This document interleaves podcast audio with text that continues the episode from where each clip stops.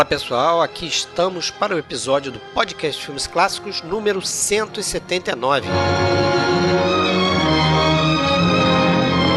Faz tempo que a gente não faz uma grande filmografia, mas aqui estamos para fazer a primeira parte da carreira de William Wyler e nesse episódio a gente vai abordar principalmente quatro filmes: Fogo de Outono de 1936, Jezebel de 1938, A Carta que ele fez em 1940 e Pérfida de 1941, estes três últimos com a grande parceria da Bette Davis. Você pode entrar em contato com a gente acessando nosso site oficial filmesclássicos.com.br e pode ouvir a gente no iTunes, Spotify, Google Podcasts, Castbox e qualquer outro agregador de podcast que for da sua preferência. A gente também tem um canal no YouTube onde a gente publica os áudios que a gente grava e também tem as lives que a gente está fazendo mensalmente. Para achar qualquer um desses canais é só procurar podcast Filmes Clássicos.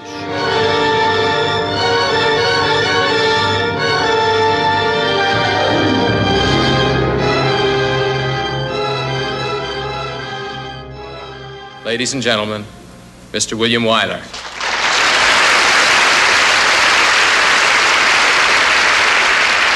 My God, a standing ovation. Bom, galera, então vamos começar aí essa série de três episódios sobre a vida e a obra do William Wyler.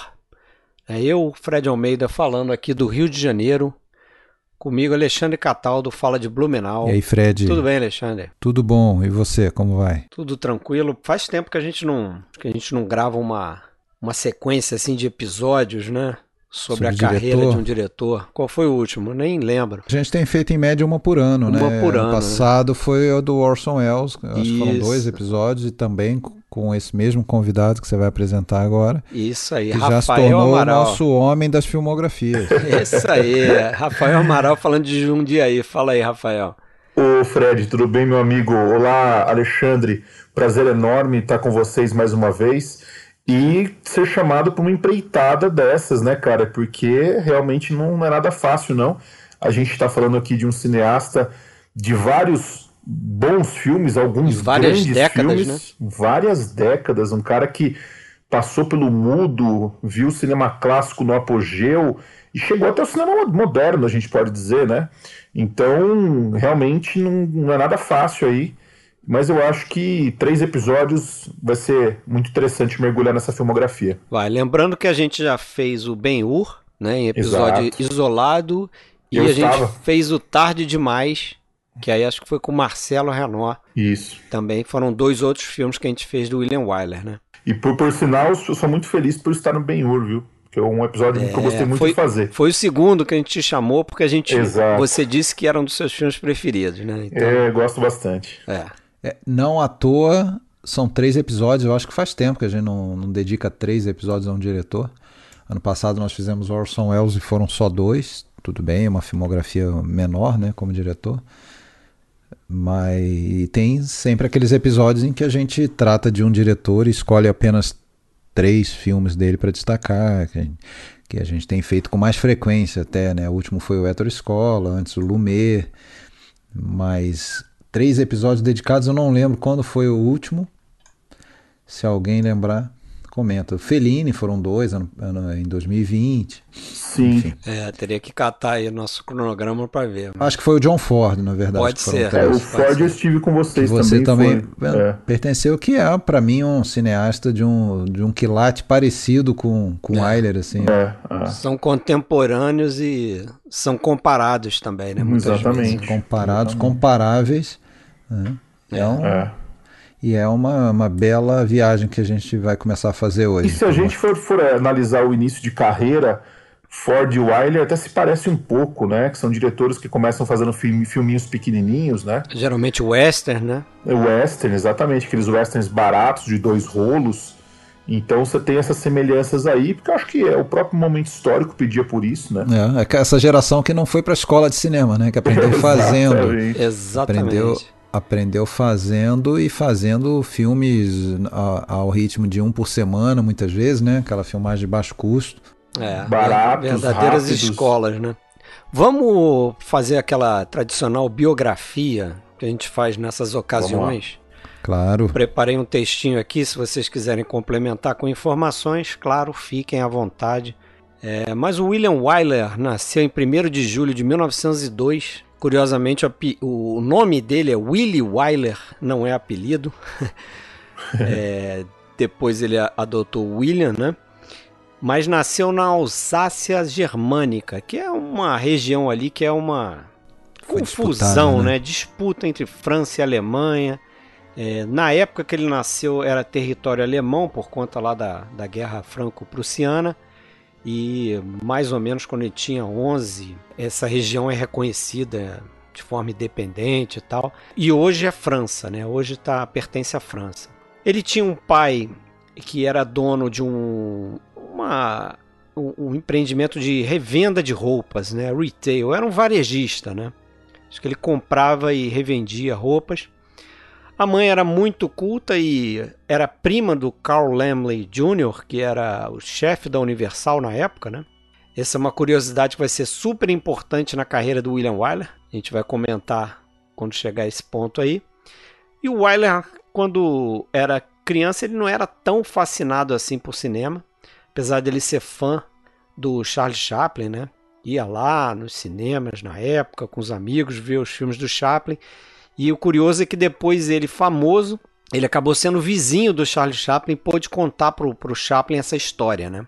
Quando ele foi morar em Hollywood, se tornou mais famoso e tal, ele acabou sendo vizinho do Charlie Chaplin. A reputação dele na escola nunca foi muito boa, né? Dizem que ele tocava o terror e foi expulso de escola várias e várias vezes. É curioso que a gente escuta falar disso, né? De outras pessoas, outros cineastas. Uhum. Eu, eu, particularmente, contar uma historinha aqui particular, rápida. E uma curiosidade, o Alexandre vai até curtir essa curiosidade. Eu estou esperando o que, que ele vai falar.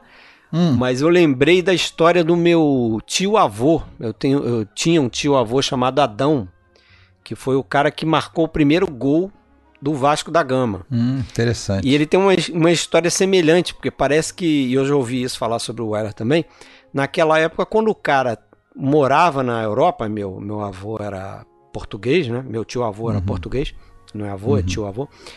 É, quando o cara tocava o terror, assim, a família não sabia direito qual era a vocação do cara, para onde ele vai, não tá se adaptando aqui, né? Ele não quer seguir os negócios da família e tal. Ah, manda ele pra. No caso América. de Portugal, ele vem, vem pro Brasil, né? Uhum.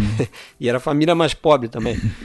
Quer dizer, não sei como é que era o Wyler, mas não parecia tão pobre quanto a minha família mas aí manda para América, né? É, basicamente tirar o cara da zona de conforto lá, ele vai ter que aprender a ser homem, né? Isso, né? Pra... Exatamente. atrás do seu. E ele chegou a ser treinado para assumir os negócios do pai, chegou a trabalhar em loja da família e tal, mas realmente não deu certo. E aí em 1921, esse tio dele, o tio da, da prima, o primo na verdade, né, da mãe, né? O tio rico da família. O tio rico da família, que morava nos Estados Unidos, era é. chefe da Universal. O Carl Lamley Jr., ele tinha o hábito de vir para a Europa procurar jovens talentos. Então o Carl Lamley é um cara responsável por carreiras, lançar, por exemplo, Eric von Stroheim, Irving Taubel, Harry Cohn, que depois virou chefe da Columbia. Né? E ele dá uma oportunidade para o William Wyler vir para a América, pedido da prima, então ele pega lá um navio e vem com, com esse tio para os Estados Unidos, vem para Nova York trabalhar na Universal, né? E ali na Universal ele, ele passou justamente por isso que o Alexandre falou, subiu a escadinha mesmo, quer dizer, foi aprendendo o métier. Parece que primeiro ele passou, ele passou um período, acho que um ano, um pouco mais em Nova York, né? Não chegou nem, não foi direto para Hollywood, né? Depois ele foi para é, escritório mesmo, né? Ele chegou a trabalhar até varrendo o chão mesmo, uhum. é, tirando tapadeira de estúdio, né? Começa bem, bem na base mesmo da, da cadeia ali.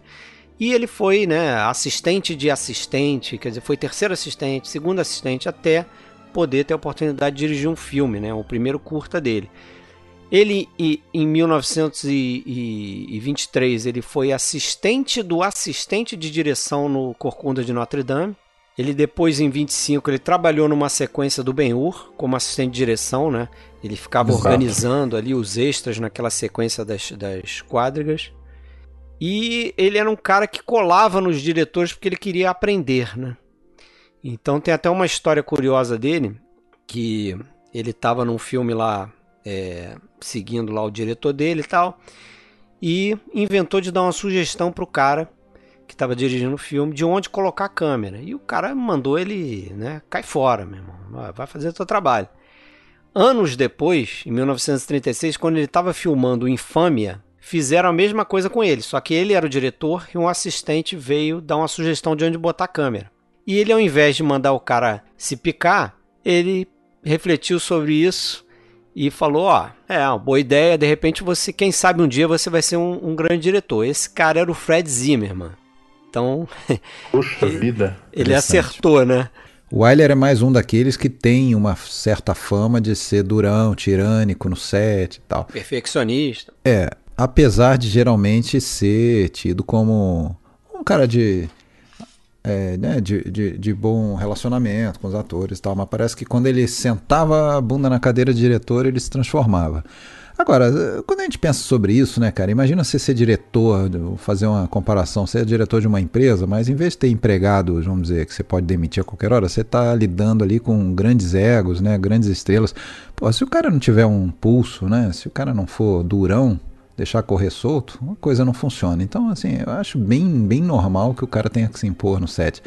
E, e quando você escuta o ponto de vista de quem está do outro lado, né, que são aqueles egos inflados dos atores que muitas vezes tem que tem que baixar um pouco a bola. É lógico que eles vão falar que o cara era um déspota, que o cara era insensível. Então eu já não, eu, já- eu já não me não, não levo em consideração quando vejo um ator falando que São as Parece- versões, né? é, parece que o Bogart, por exemplo, é um que, que fez a caveira do Wyler pro, pro, pra Bette Davis, fez a, carreira, a caveira do Wyler pro, pro Henry Fonda, não ele gostou de trabalhar com ele. direto, ele tem atrito direto. Aí quando a gente for falar dos filmes, a gente pode falar um pouco, porque realmente ele tem atrito direto, mas é aquela história, né? Geralmente Ele depois também- o pessoal reconhece que ele estava certo, né? É, Que- e ele também é reconhecido, né, como um, um diretor que levava os seus atores a serem indicados a prêmios, né, principalmente a Oscar.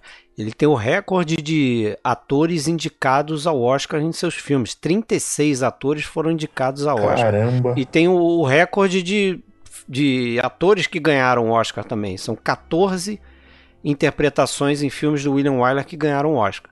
A gente, Então- é, eu, eu assistia, imagino que vocês também assistiram aquele documentário. é, é, é? Masters of Cinema, não é?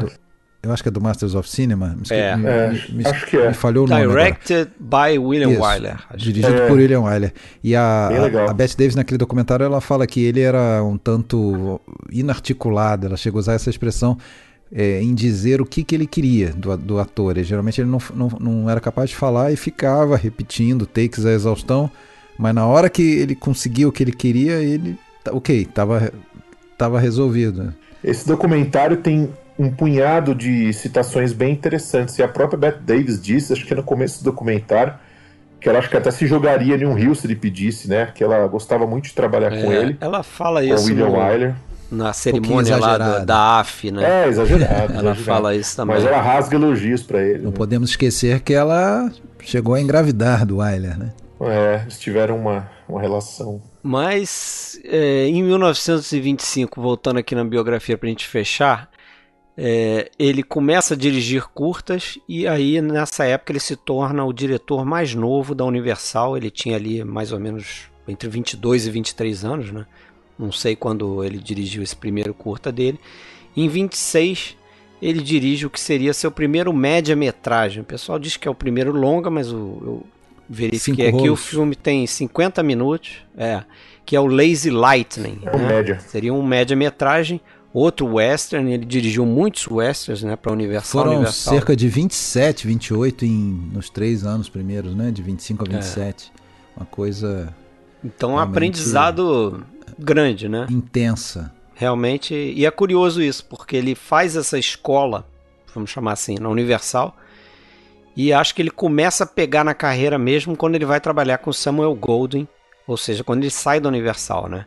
Em 1933, ele faz um filme que ele foi, acho que foi um dos primeiros filmes assim que o pessoal começou a notar ele como diretor mesmo, né, que é o, o Conselheiro, o Counselor at Law, que é um filme que ele dirigiu John Barrymore, que era um dos grandes atores da época, né? Em 34 ele se casa com a Margaret Sullivan, é o primeiro casamento dele, mas isso dura dois anos. É, eles conheceram nas filmagens do A Boa Fada, né, do Good Fairy, É. que, no qual ela, ela, que ela estrela o filme, né? Eles se apaixonam, se casam. Essa atriz, ela não foi casada com o Henry Fonda? Isso, também, foi, né? também. Isso, Antes é. de casar com ele, isso até vai gerar Isso. uma certa rusga aí quando ele for fazer É. o Jezebel, né?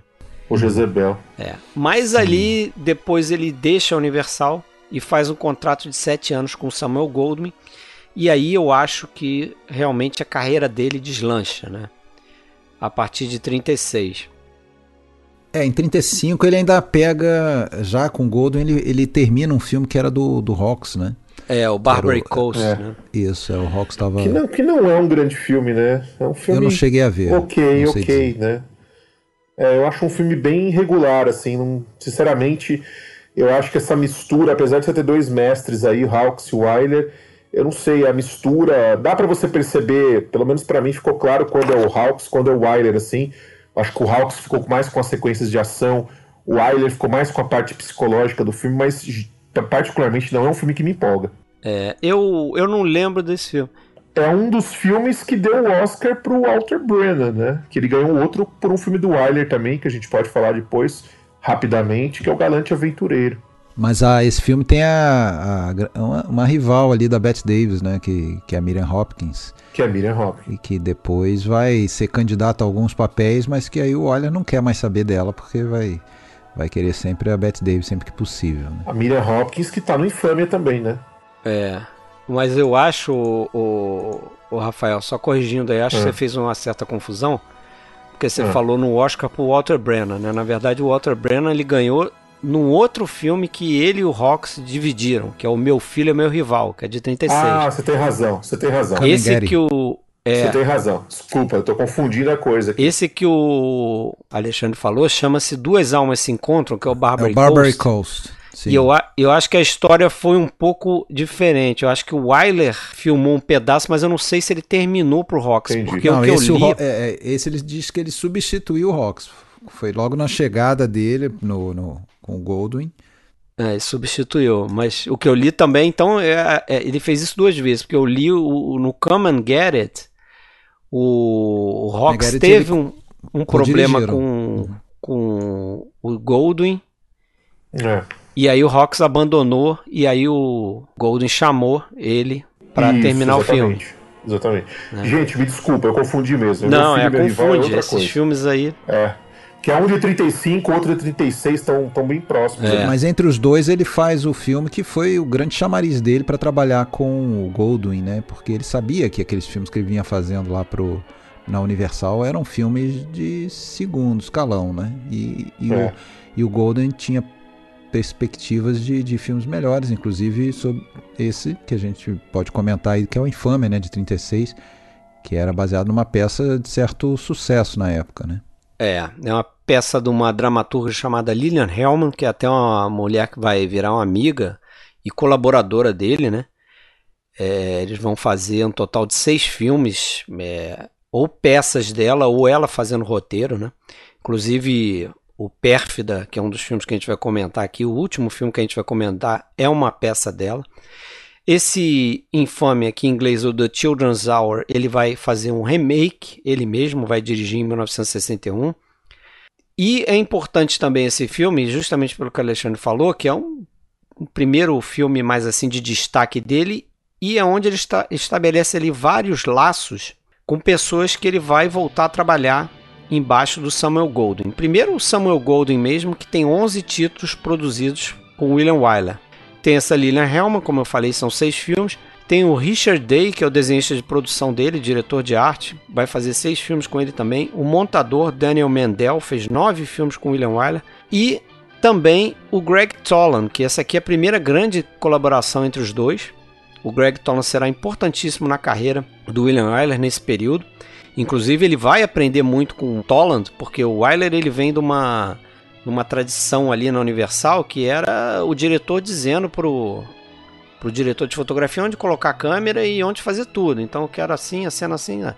O Toland acho que é o primeiro cara que chega pro Wyler e começa a dar sugestão, né? Ó, não, eu acho que a gente deveria fazer aqui e tal. Então no começo eles têm um pouco de de desentendimento ali, mas acaba que o, que o Wyler embarca na do Toland e, claro, aprende muito com o Toland. Eles fizeram nove filmes juntos até o Melhores Anos de Nossas Vidas. E esse filme ele teve bastante problema com a censura, obviamente. Tema, é, um dos temas é, principais ali é o lesbianismo. É, parece que, inclusive, o título do filme teve que ser mudado em relação ao da peça. Não poderia trazer o Children's Hour, que era o título da peça, né? Eles mudaram para Disney Tree para driblar a censura. Uh, mas a própria Lilian Hellman fala que a, o lesbianismo não era né, o tema principal, né? Que é. era sobre uma mentira. E realmente, os problemas acontecem por causa de uma menina que inventa lá uma mentira para. Exatamente. E, e, e, destrói né, a reputação da, das pessoas envolvidas. Ela quer salientar que a questão da mentira é muito mais, mais importante do que a questão do, do lesbianismo em si. O remake acho que fica muito mais claro essa questão do lesbianismo. Né? Muito, muito. É, eu já adianto minha opinião, eu gosto imensamente mais do filme de 61. É, eu também. Também, é, também. Esse, também. Esse aqui a coisa fica confusa, inclusive as motivações é. e tal. É, eles, eles acabaram transformando essa questão do lesbianismo num triângulo amoroso comum, né? Exatamente. E influência do Código Reis da época, né? Que é. havia acabado de ser instituído com força, né? Isso, não dava para passar, né? Não dava para passar. E mesmo no começo dos anos 60, o Wyler foi corajoso, porque foi um dos primeiros filmes a encarar a questão de frente. Né? Verdade. Né? É, mas a gente pode falar disso quando a gente for falar da outra versão. É. E aí eu acho que chegamos no primeiro destaque da noite, né? Que é o Dodsworth. You're all wrong to go back. Now, please, Edith, be fair. She's in a hole. She needs me. She does not need you. And you might think of me. I am thinking of you. No, I won't make you choose just between two women. Think of Moscow and Seattle and Samarkand. I know, I know, I know every bit of it. Get one word from her and you trot right back. You've got to be patient with me. What is this hold she has over you? I've got to take care of her. A man's habits get pretty strong in 20 years. é Fogo de Outono, também do mesmo ano, né, 1936. E aí eu acho que a carreira dele realmente né, chegou um diretor para ficar, né? Eu acho que Exato. a partir desse filme aqui, a primeira indicação dele é o Oscar. Das 12 indicações que ele vai ter, ele é o recordista também de indicações como diretor. Né, ganhou três Oscars ao longo da carreira. A primeira indicação é nesse filme aqui. Não só dele, né? Primeira indicação do Goldwyn esse filme. É. Pr primeira indicação do John do, do, do, Walter Houston, né? Que, que não levaria ainda, né? Mas sim, sim. vai ganhar o Oscar dele só lá em 48, né? Pouco antes de morrer e tal. Tesouro de Serra Madre e daquela é, Ospenskaya, eu acho que é Maria Ospenskaya, né? Aquela que a gente conhece lá do lobisomem. é. E tem a Mary Esther no filme também, né? Uhum que depois faria o Relíquia Macabra, o Falcão Maltese. Isso, tem a Mary Esther e o, falando em Oscar aí, o Richard Day, que é um desses colaboradores, ganhou pela direção de arte desse filme, o filme que concorreu a sete Oscars, né? Então é um filme importante, realmente. A, a Mary Esther, ela, esse filme, ela levou muito da vida pessoal dela naquele momento que ela estava com é, cerca de 30 anos, mas ela já estava vivendo um divórcio conturbado estava tendo que lutar judicialmente pela guarda da, da, da, filha ou do filho, não, não sei bem.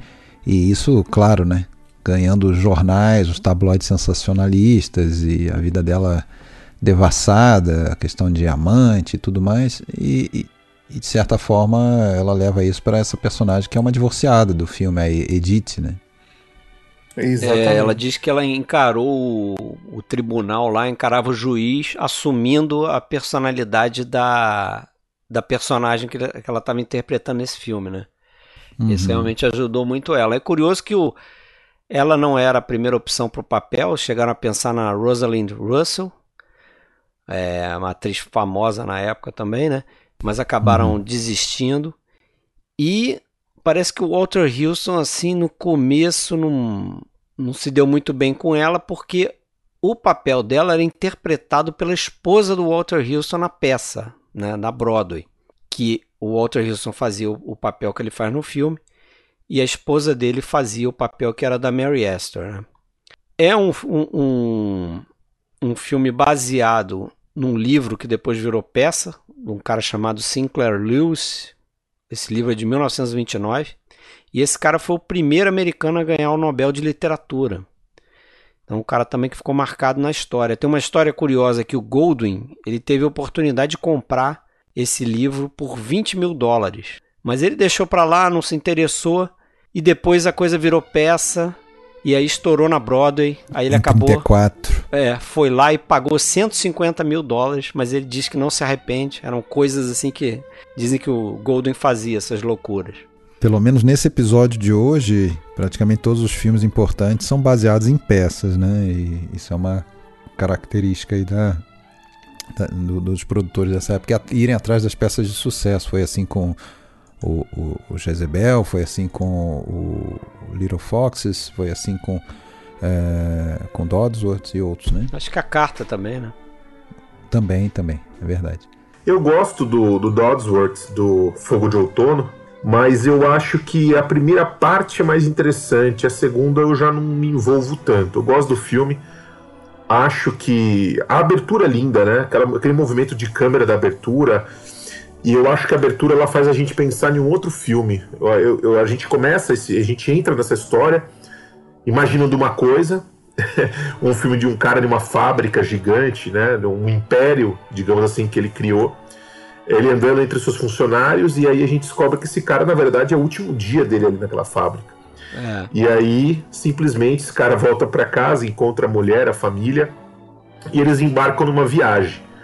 E o fato desse filme chamar Dodsworth, né, eu acho muito interessante, porque Dodsworth é ao mesmo tempo o nome da fábrica, é o sobrenome dele, e também transmite uma certa ilusão, né, uma certa ilusão de um império americano, de uma, de uma vida que deu certo, né, por trás de um nome. E aí, quando esses, essas pessoas que estavam então tão ligadas a esse nome, elas simplesmente saem dos Estados Unidos, vão viajar, saem da sua terra e vão para outro lugar, a gente percebe que é, elas tinham apenas um nome, né? Que elas não, não estavam conectadas entre elas, que havia ali uma, uma espécie de uma ilusão por trás daquela vida que elas viviam. E a história de, basicamente, a história de uma mulher que não ama um cara, né? Ele ama ela, é evidente, ela não ama, e no meio dessa viagem ela acaba tendo meio que um surto de. Me parece que um surto de juventude, né? Ela quer viver uma juventude que ela não É, teve. eu acho que tem vários temas aí, né? Um, um- É, você, tem você, temas. você des- destacou um, que eu acho que essa história do, do americano que faz muito sucesso na sua terra natal e no caso do É. Dodsworth, na cidadezinha dele lá. Então ele é um rei naquela cidade, né? A gente vê isso nessa primeira sequência aí que você citou. Mas quando ele sai numa viagem, que ele vai fazer um cruzeiro pela Europa, não sei o que, ele, ele entra em contato com outro tipo de cultura, né, com a alta sociedade Exato. europeia que meio que não encaixa ali com os valores dele, né? Então você vê que ele é um cara meio deslocado naquela situação ali, né? E o outro tema que você falou aí, subtema, eu acho que essa coisa da, da esposa dele, que é uma esposa que ela chega a falar no momento ali, ela se dedicou 20 anos para criar os filhos, É, né, enquanto ele fazia o império dele lá, Exatamente. e ela ainda é jovem, mas ela tá vendo que né, os- o tempo tá passando, É. e aí ela resolve entrar nessa crise de juventude, quer dizer, ela quer aproveitar esse cruzeiro para viver uma vida, experiência, né? Viver a Exatamente. vida ali. E Que ela não teve. e eu acho isso, isso eu acho que é o, é o- talvez eu, eu- talvez seja o ponto alto do filme pra mim assim, né? Porque É. eu acho que o, o filme tem algumas coisas envelhecidas, mas ele nesse sentido ele é bem moderno assim, né? Moderno. E tem uma coisa, assim como eu falei da Mary Astor, que carrega um pouco dela no, no papel, a Ruth Chatterton, que faz a, a, a mulher do Dodsworth, também, né? Porque diz que ela vivenciava exatamente a mesma crise é, em relação ao envelhecimento, já não era aquela estrela que tinha sido no, no, no passado, no cinema e no teatro. e querendo sempre parecer mais jovem, querendo sempre. Como tem aquela cena, né, em que ela, que já é uma, uma, uma, uma, mulher de mais de 40 anos, e a Mary Astor claramente mais jovem que ela, ela chega a falar: ah, eu quero para Mary Astor, né, para Edith, eu quero ter a sua aparência quando tiver a sua idade, querendo, querendo se né? passar por mais nova né, é. né, que ela. É, exatamente. E é o papel mais difícil do filme, sem dúvida nenhuma, o papel dela, né? E eu acho interessante como Wyler não a transforma numa vilã. Apesar de ela dar umas pisadas na bola ali, ela ter aquelas crises, aqueles momentos de. Né, de que ela, que ela declina ali, mas em nenhum momento o Wyler a transforma numa total vilã. Ela parece muito mais uma mulher que é vítima de uma de uma imaturidade momentânea, sei lá como posso dizer, uma ilusão que ela está vivendo ali naquela, naquela Paris, naquela Europa, na verdade, reproduzida em estúdio, né? E me parece, eu vi esse filme logo depois eu assisti o Jezebel, eles têm temas muito semelhantes, me parece, assim, são filmes que é, ambos falam dessa, dessa ilusão americana, né? Dessa ilusão do Império Americano que está derretendo, né? O Dodsworth, a fábrica o império da, do automóvel, o Jezebel, aquele império do sul, pré-guerra civil, que também vai derreter e tem essa representação da doença que está chegando, que vai atingir aquelas pessoas. Você tem essa mulher. É, no centro das histórias, você tem mulheres que estão vivendo um momento de, entre aspas, aí, não sei, imaturidade ou ilusão. E eu acho que a personagem da Beth Davis em Jezebel ela traduz muito isso né? E homens maduros, né? Homens um pouco mais uh, que tem mais pé no chão. Aí no caso Walter Houston e depois o Henry Fonda uh, no filme seguinte. Então acho que tem temas que se tocam bastante aí, apesar de serem filmes que partem de materiais totalmente diferentes, obviamente, né? É, mas eu acho bem interessante isso. O Dodsworth, quando eu vi esse filme, eu gostei, mas nunca achei nada demais. Revendo eu tive uma impressão um pouco semelhante. Eu acho que o filme tem muitos achados ali, tem coisas muito boas. É envelhecido, mas, sem dúvida, né? Eu concordo sem com dúvida. Sem dúvida. Eu gosto muito de alguns momentos que, revendo agora, me parecem bem interessantes, como aquele do navio, em que ele acaba. Não vou dar o spoiler aqui, mas tem aquele momento final que ele vai sair do navio, né? Eu gostei muito como o, o Wyler resolve aquela questão, né? Como ele consegue, em um tempo curto, resolver uma questão tão me parece tão importante no filme e dá esse desfecho que a gente já imagina qual seja. Enfim, acho que é um filme muito bem realizado, eu gosto bastante. Mas eu não acho que é o ainda. Eu acho que é o primeiro grande. Não vou dizer grande, mas é o primeiro filme importante do Wyler, para mim, entre os que eu assisti. Mas ainda acho que não é aquele grande filme que, que, que a gente vai ver depois em alguns outros é, ali. Eu acho que já é um, um diretor, como eu falei, um, que diz ao que chegou, né? Exato, você pode ver exato. esse filme aqui e dizer, pô, tá nascendo um, um grande diretor. A gente Sem falou dúvida. da. Você tinha falado. A gente falou sobre a questão do Código Reis, que atrapalhou um pouco lá o Infâmia, a primeira versão. Uh, e aqui, até de uma maneira incomum, né?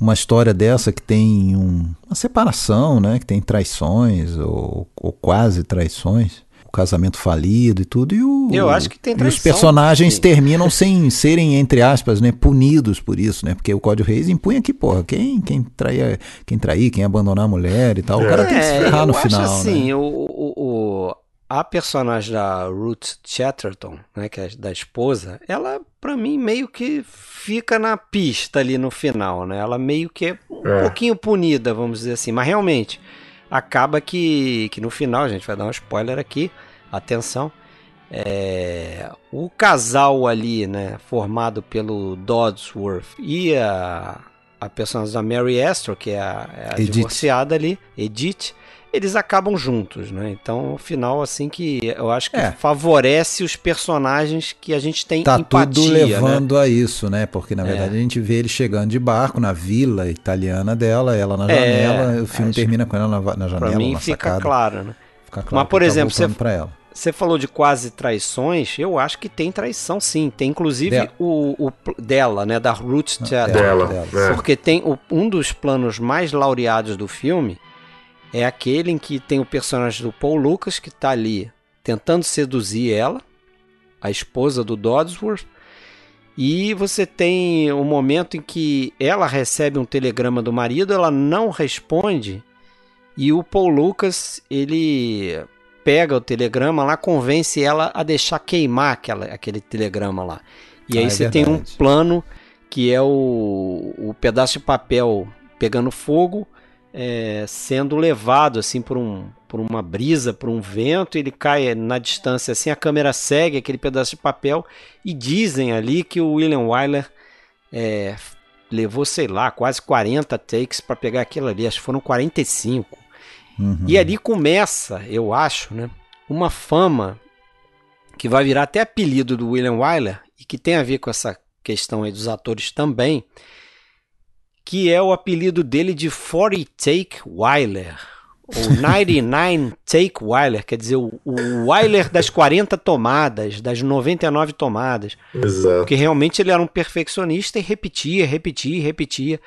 Né? Dizem que o Henry Fonda teve que fazer quase 40 é, é, takes lá, e nesse esquema que o Alexandre falou, porque, como o Alexandre falou antes aí, a Bette Davis contava, ele chegava e ele virava para os atores e falava: repete, repete. Sem, sem dizer o que ele queria, né? O que, que É, até faltando. o ator chegar para ele e falar: tá, mas eu, me dá uma direção, faça o quê? O que, que eu tenho que fazer diferente?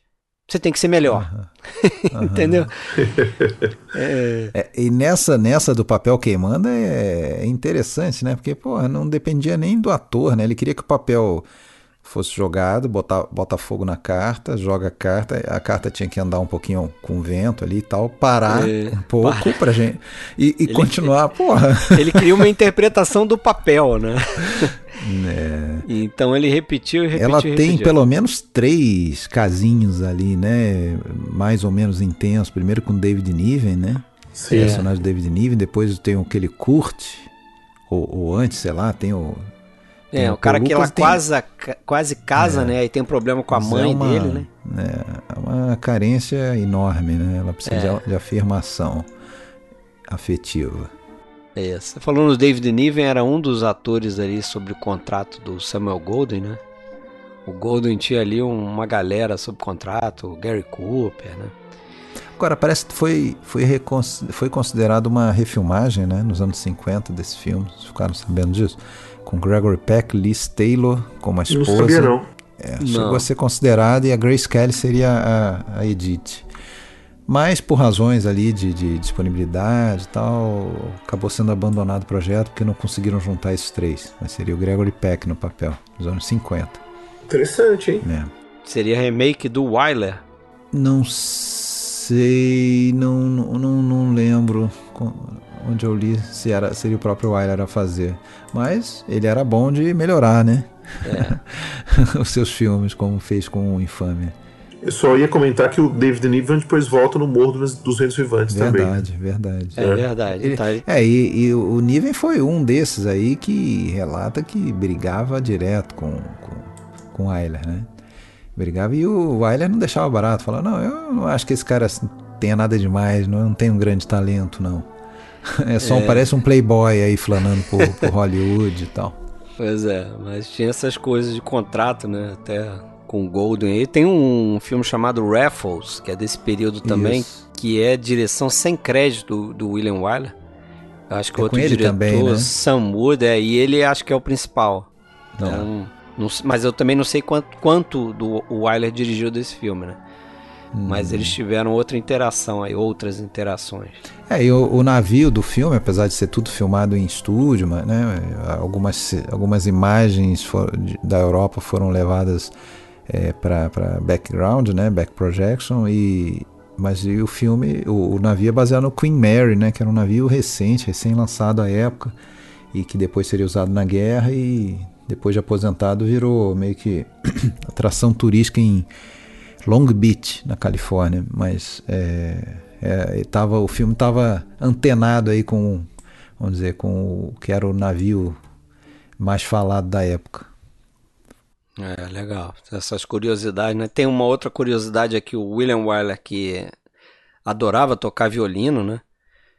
É, faz um cameo nesse filme. Não sei se dá pra ver, mas tem as- aquela cena da dança lá, que o Ah, Eu não reparei que era ele. Sim, sim. que é, é a Ruth Chatterton, acho que dança com David Niven. Ele é um dos violinistas ali.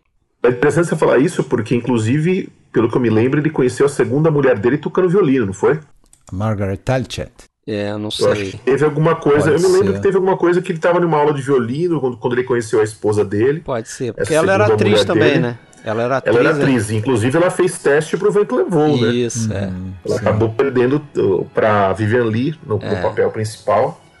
Mas eu acho que foi no documentário, nesse documentário do Wyler, que, que fala alguma coisa sobre essa, essa aula de violino em que ele teria visto ela, alguma coisa assim. Pode ser. Agora ela é- é a segunda esposa dele e permanece casada até a- o final, né? A morte dele, né, Exato. em É, 81. deu cinco filhos pra ele. É.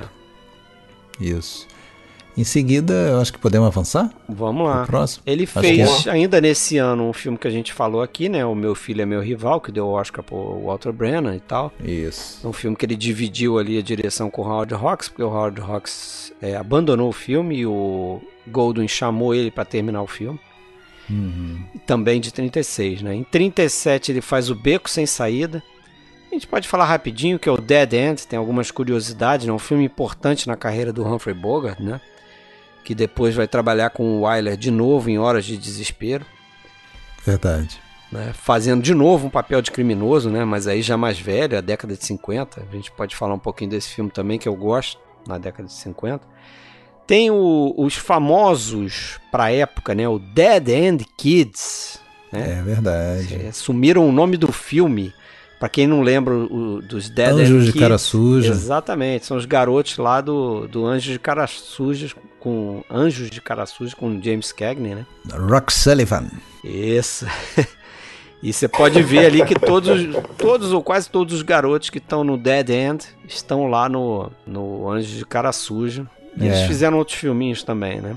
Eu gosto do filme, apesar de toda a teatralidade dele, aquela coisa É. né, que você vê que é um cenário, grande cenário. Parece uma grande peça de teatro esse filme. Também, Mas, né? eu- mas eu acho legal. Mas- É, também, mas eu acho legal. Eu gosto bastante E é também. de novo um roteiro da Lina Helman, Aham. essa colaboradora, mas é um filme ali mais do Joe McCrea e Sid- Sylvia Sidney, né? Que é o casal ali no filme. Lembrar que nessa época o Bogart ainda era o, o vilão dos filmes, ele não era o, o cara, não O era coadjuvante protagonista. vilão. É, ele seria isso só em exatamente. 41 lá com, com High Sierra e depois com Falcão Maltês.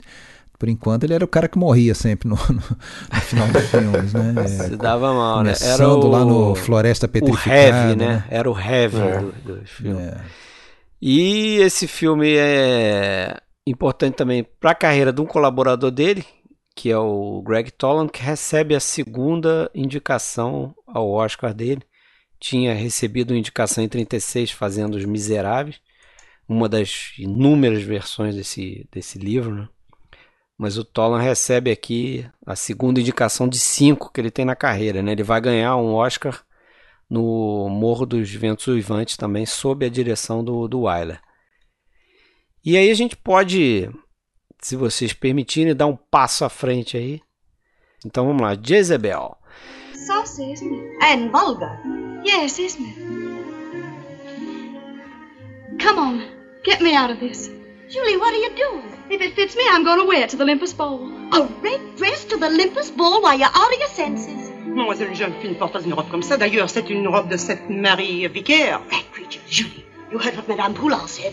That infamous Vickers woman. Mary Vickers couldn't possibly do it justice. Child, you're out of your mind. You know you can't wear red to the Olympus Bowl. Can't I? I'm going to. This is 1852, Dumpling. 1852, not the Dark Ages. Aí começa uma parceria fundamental ali nesse período. né, Isso. com a É. senhora Bette Davis. Ele é emprestado, né? O William Wyler é emprestado pro para Warner. E a Bette Davis tinha sua carreira vinculada à Warner, inclusive na época a Bette Davis foi uma foi a primeira, acho que a a bater de frente com essa questão dos contratos, né? Leoninos que os que os estúdios tinham sobre a vida dos atores, né? Você tinha ali contratos de sete anos e que o cara estava sujeito a tudo que o estúdio determinar. Então, ó, você vai fazer esse filme e se não fizer, é multa e geladeira, né? Inclusive a Bette Davis foi processada pela Warner porque ela foi para Europa fazer filme, acho que ela fez filme na Inglaterra, sei lá, Sim. sim. e levou uma, uma suspensão por conta disso.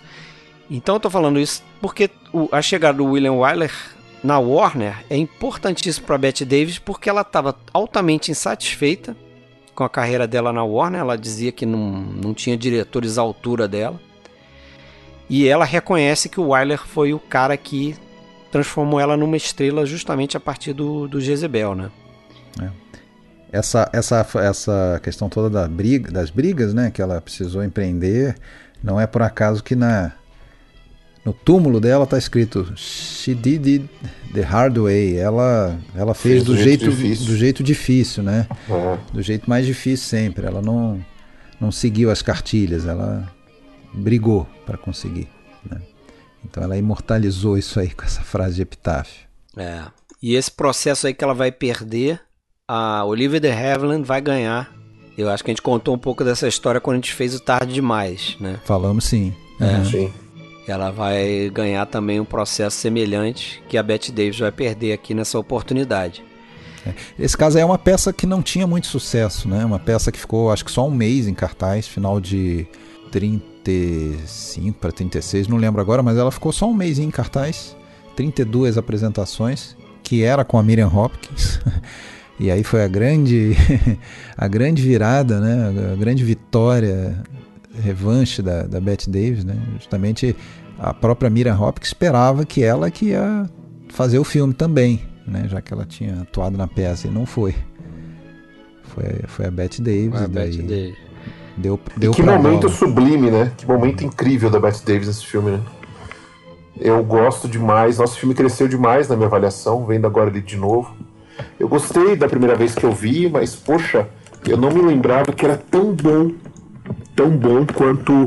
Não sei se vocês se empolgaram assim, mas poxa, não, não me lembrava. E é. eu gostei muito. Do, do início ao fim foi um filme que me prendeu. Eu também. Tecnicamente eu... também muito bonito. Muito bonito, muito, muito bem dirigido Sim, também, né? Muito bem dirigido. sequência famosíssima dela chegando com o vestido vermelho, né? Aquela sequência Fantástico. ali daquele baile é. e até ela dançar forçada pelo, pelo personagem. A cena inicial também na rua, aquele traveling na rua também, tem, tem vários momentos marcantes. É um Incrível. filme que, não sei vocês, mas é, e acho que ele ficou conhecido assim também. Era um mini e o vento levou, assim, tem. Exatamente. Né? Tem coisas ah, muito, com certeza muito eles, parecidas. Eles aproveitaram o momento, né? Sim. O, o sucesso do, do, do, do livro. Inclu, inclusive disse que o, o, Warner lá, o, esqueci o nome dele lá, Jack. Mas, o Jack Warner, meio, eu não sei se foi ele, eu acho que era ele mesmo na época, meio que tipo deu de presente para Bette Davis o papel que ela perdeu, porque a Bette Davis chegou a concorrer pelo papel da, da Vivian Lee, né, no, para fazer o Vento Levou.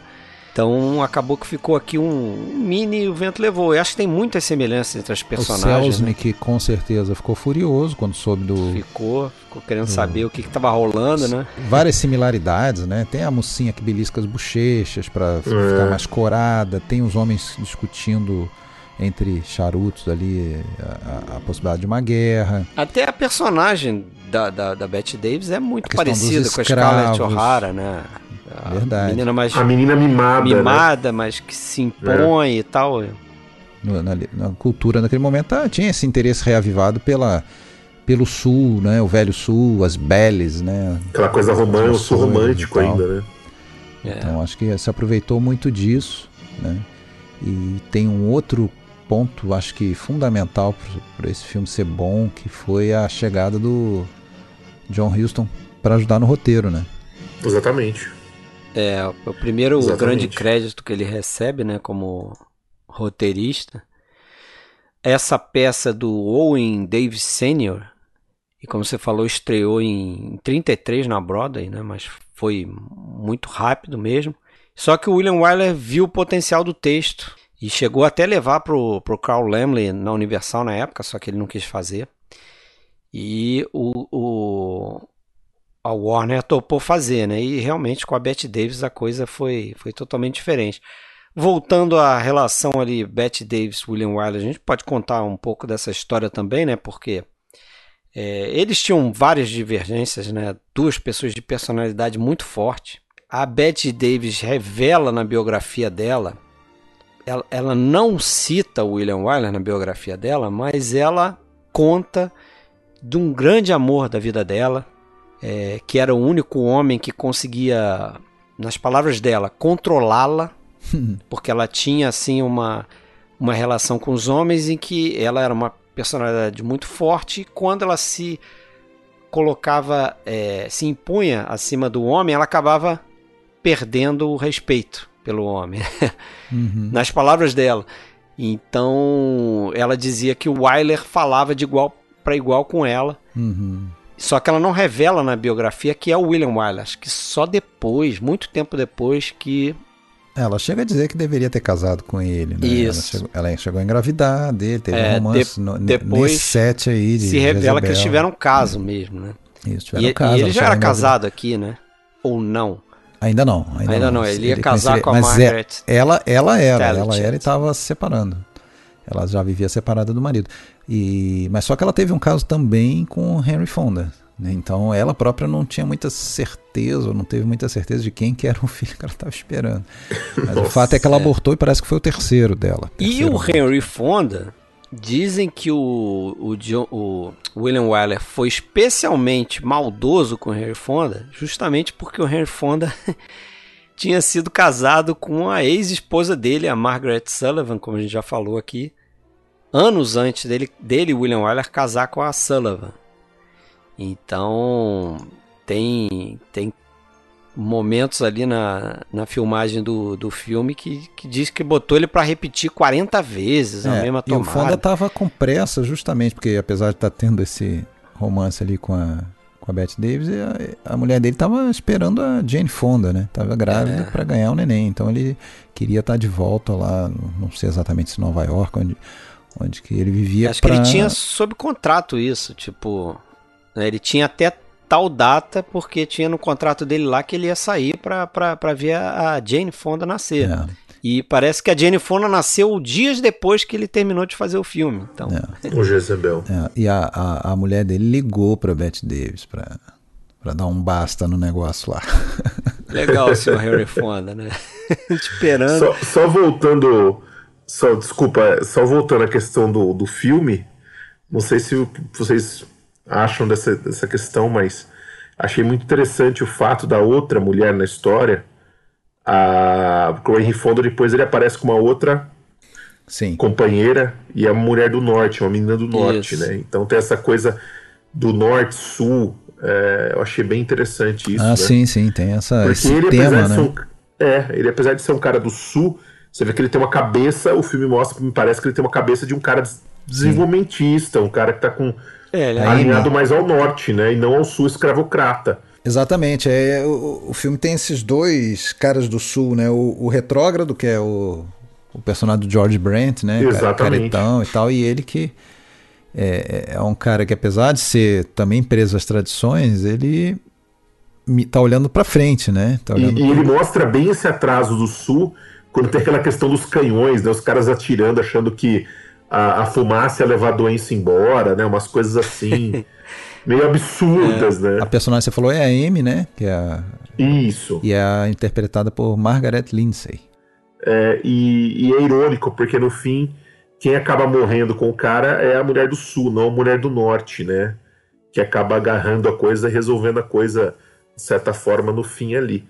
Achei bem interessante essa dicotomia, esse subtexto político mesmo que o filme tem. E eu não sei pra vocês, mas pra mim a melhor cena do filme é aquela que ela canta com os escravos, as crianças ali, É bem legal Na- aquela cena. Sim. na- sentada na escada ali. Eu acho aquela cena muito, muito forte. Eu não sei se vocês leram essa análise do- dos vestidos. O, o- antes de falar do- dos vestidos ali, é, você tocou nesse ponto aí, né? Dele, dela cantando, coisa.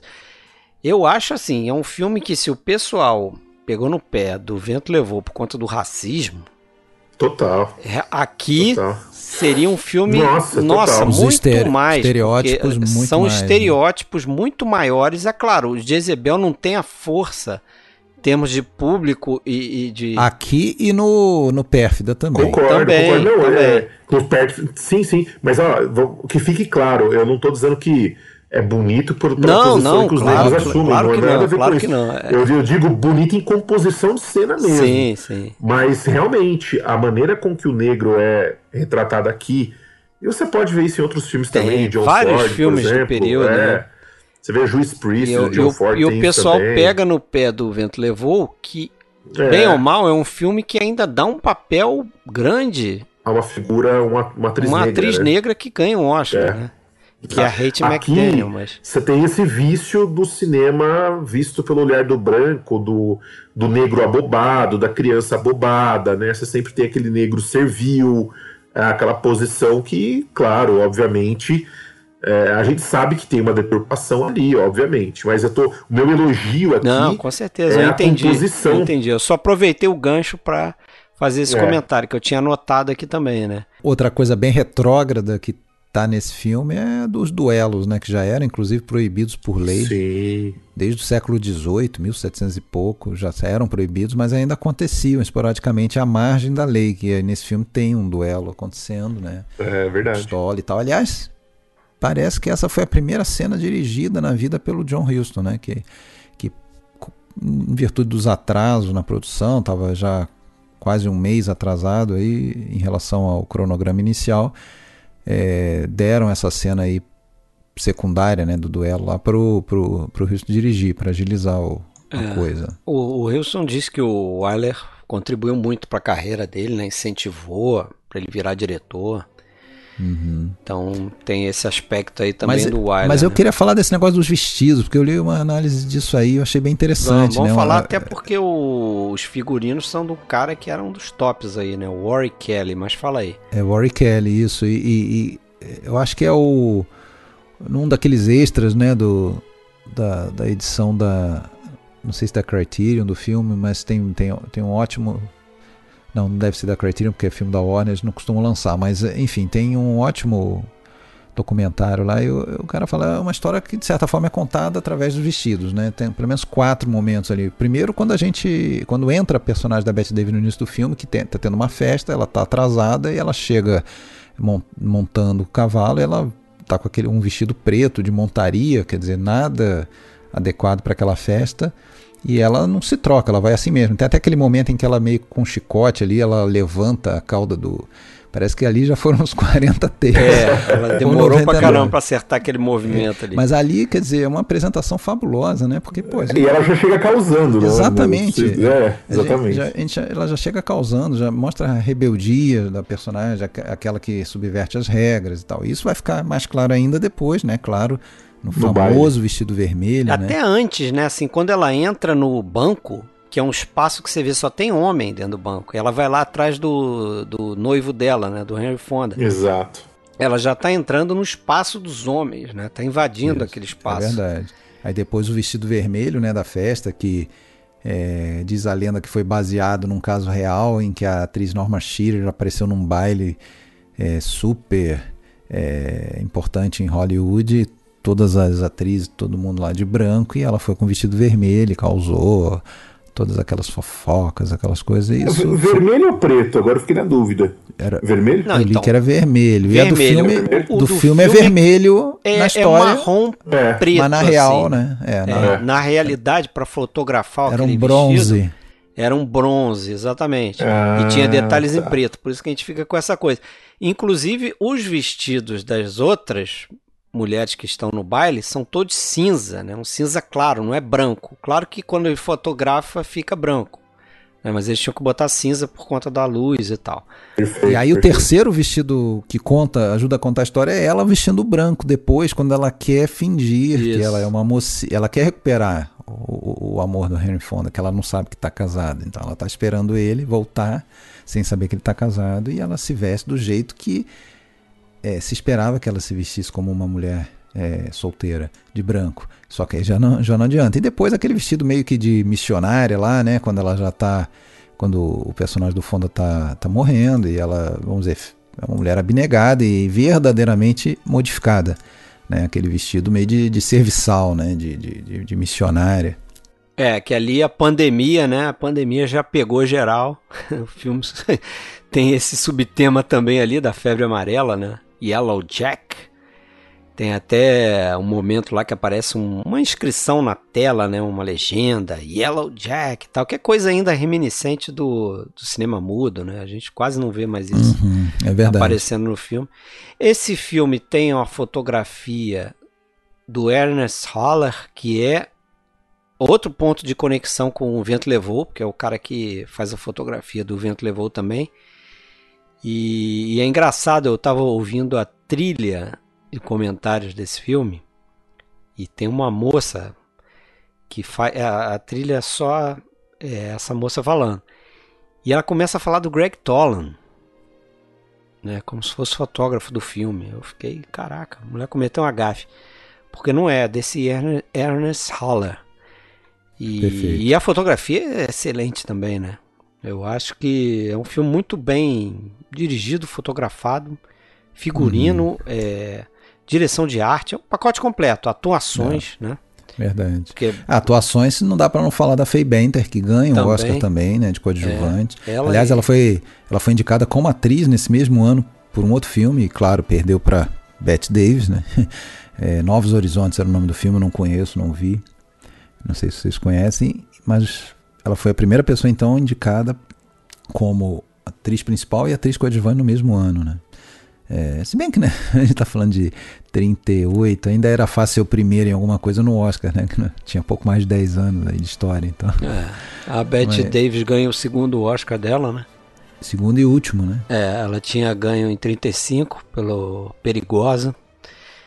E é engraçado, tem a história que o, esse Oscar que ganhou do Jezebel, o Steven Spielberg comprou anos e anos depois, pagou uma fortuna e doou Uhum. Ele comprou pra do academia. Perigosa também. Ele fez isso com vários Oscars. Ele É. comprou do, de- o, o, o outro Oscar da Bette Davis, do Perigosa, ele comprou também, fez a mesma coisa. Deu pra academia, né? Porque ele não queria isso por aí. é Interessante. Esse personagem da, da Faye Benter ele é interessante porque é aquele típico personagem que dá o olhar externo, né? É aquela personagem que dá ponderação, lucidez, né? É. Eu acho que ela, de novo, né? Pegando uma conexão com o Dodsworth aqui, é, é, para mim é o personagem equivalente ao personagem da Mary Esther, né? Aquele personagem que olha a situação de fora, que enxerga o problema, mas as pessoas que estão ali dentro no círculo parece que não conseguem enxergar, né?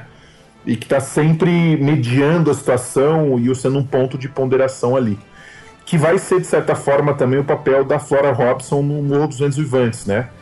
Que é a pessoa que está contando a história, que está vendo a história de fora também. É uma, digamos que um, um tipo de personagem ali semelhante. Agora, o, o Fred, ele- o- só, você comentou esse negócio do Spielberg, ele faz isso, vamos dizer, ajudar na preservação daquele Oscar, ele não virar aí um, um, né, um item de especulação e tal, mas e- eu não sei os outros, mas esse do Jezebel estava sendo leiloado porque ele, ele era parte do, do acervo lá da, daquela rede Planet Hollywood, estava leiloando ele. Então, ou seja, ele já não estava com família de artista, ele tava, Já tava na, na bagunça ali, né? já estava na bagunça, circulando por aí. Ele salvou, eu acho. Entendeu? Como memorabilia lá do, do, do planeta Hollywood, Planet Hollywood, né? É. Ele salvou, né? Sempre com essa função. Pô, e aquela cena do filme do baile, né? Que era uma cena pequena do, do roteiro, de poucas linhas e tal. A produção tinha reservado meio dia para filmar aquilo e o Wyler acabou fazendo a coisa levar cinco dias, né? E Ah, é. uma cena com movimentos de câmera, long takes. É uma e- cena que tem todo aquele significado de, né? é, potencializar esse significado do- da liberdade, o símbolo de liberdade da personagem, né? Com o vestido vermelho. Eu gosto muito do Fonda naquela cena, né? Porque você vê que assim. é- Ele é contra ela tá usando aquele vestido, mas, porra, ele defende ela, né? Tipo, ele. Exatamente. Ele, ele encara, ele entra junto, né? É, mesmo sabendo que vai ser alvo de falatório e tal, ele não abandona ela, né? Ele é uma- Mas só que terminada a bagunça ali, ele É, dispensa eles, ela, eles né? se separam, né? É um momento chave É porque também por ele causa tem, essa, ele tem essa mentalidade do cara, ele entende que aquilo é retrógrado, né? Ele entende que aquilo é uma cultura, né? é, Mas ao mesmo tempo você vê que ele é, ele fica, digamos que a posição dele é um pouco dúbia, né? Ele fica chateado por ela ser do jeito que ela é, um pouco do jeito que ela é, né? Talvez ele esperasse uma companheira mais certinha, uma companheira que fosse mais ah, o retrato daquele sul lá que ele vivia, né? Mas ele tem essa coisa do cara progressista, né? É, tanto é que ele vai acabar, ou melhor, ele não vai acabar, mas ele vai buscar a esposa lá no norte, né? Exatamente. Que é exatamente. uma cultura totalmente diversa e o filme mostra isso também, né? Agora, se, outra cena também que a gente pode encerrar e seguir, mas outra cena que eu gosto muito é aquela cena do jantar, né? Porque ali o William Wyler dá um show de composição ali, né? A forma Sim. como ele enquadra os, os personagens, uma hora um lado da mesa, outra hora o outro lado. Que ele começa do alto, acho que uma tomada de cima, né? É, é uma Que a gente vê, inclusive, tem uma criança negra que fica, fica balançando o, aquela. O abanador O lá. abanador, é, abanador, um abanador ali exatamente. em cima do, da mesa, né? Exatamente. Mas aquilo ali é muito bem feito também, é justamente onde tem, acho que, o- um diálogo maior entre né, essa questão do, do norte e do sul ali, né? Do abolicionismo. Exatamente. Então a cena que chama muita atenção. É, nesse, logo em seguida ele se casa realmente com a Margaret Talichette, né, em 38, outubro de 38. E aí vem o Morro dos Ventos Uivantes, né? É, antes ele faz aquele filme que eu citei, o Cowboy e a Granfina, né? Que ele volta a fazer filme com o Samuel Goldwyn, filme com Gary Cooper, com a Merle Oberon também, de novo. E aí ele faz o Morro dos Ventos Uivantes, que pra mim, cara, é um filme que eu tinha assistido lá atrás e, poxa, o filme caiu bastante assim no Pra mim conceito, também. cara. É, sim. Pra mim também. Infelizmente, É, eu, eu sei que é tido como um dos grandes filmes do período, a fotografia do Tolan é 39, sensacional, mas sei lá, eu tenho várias questões com o filme ali, não gosto da Merle Oberon, é. É, foi um filme tumultuado, briga, muita briga do Wyler com Goldwyn.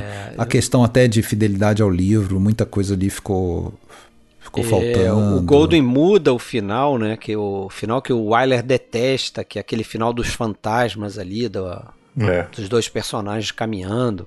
Quem viu o filme vai saber, não vou dar muito spoiler não.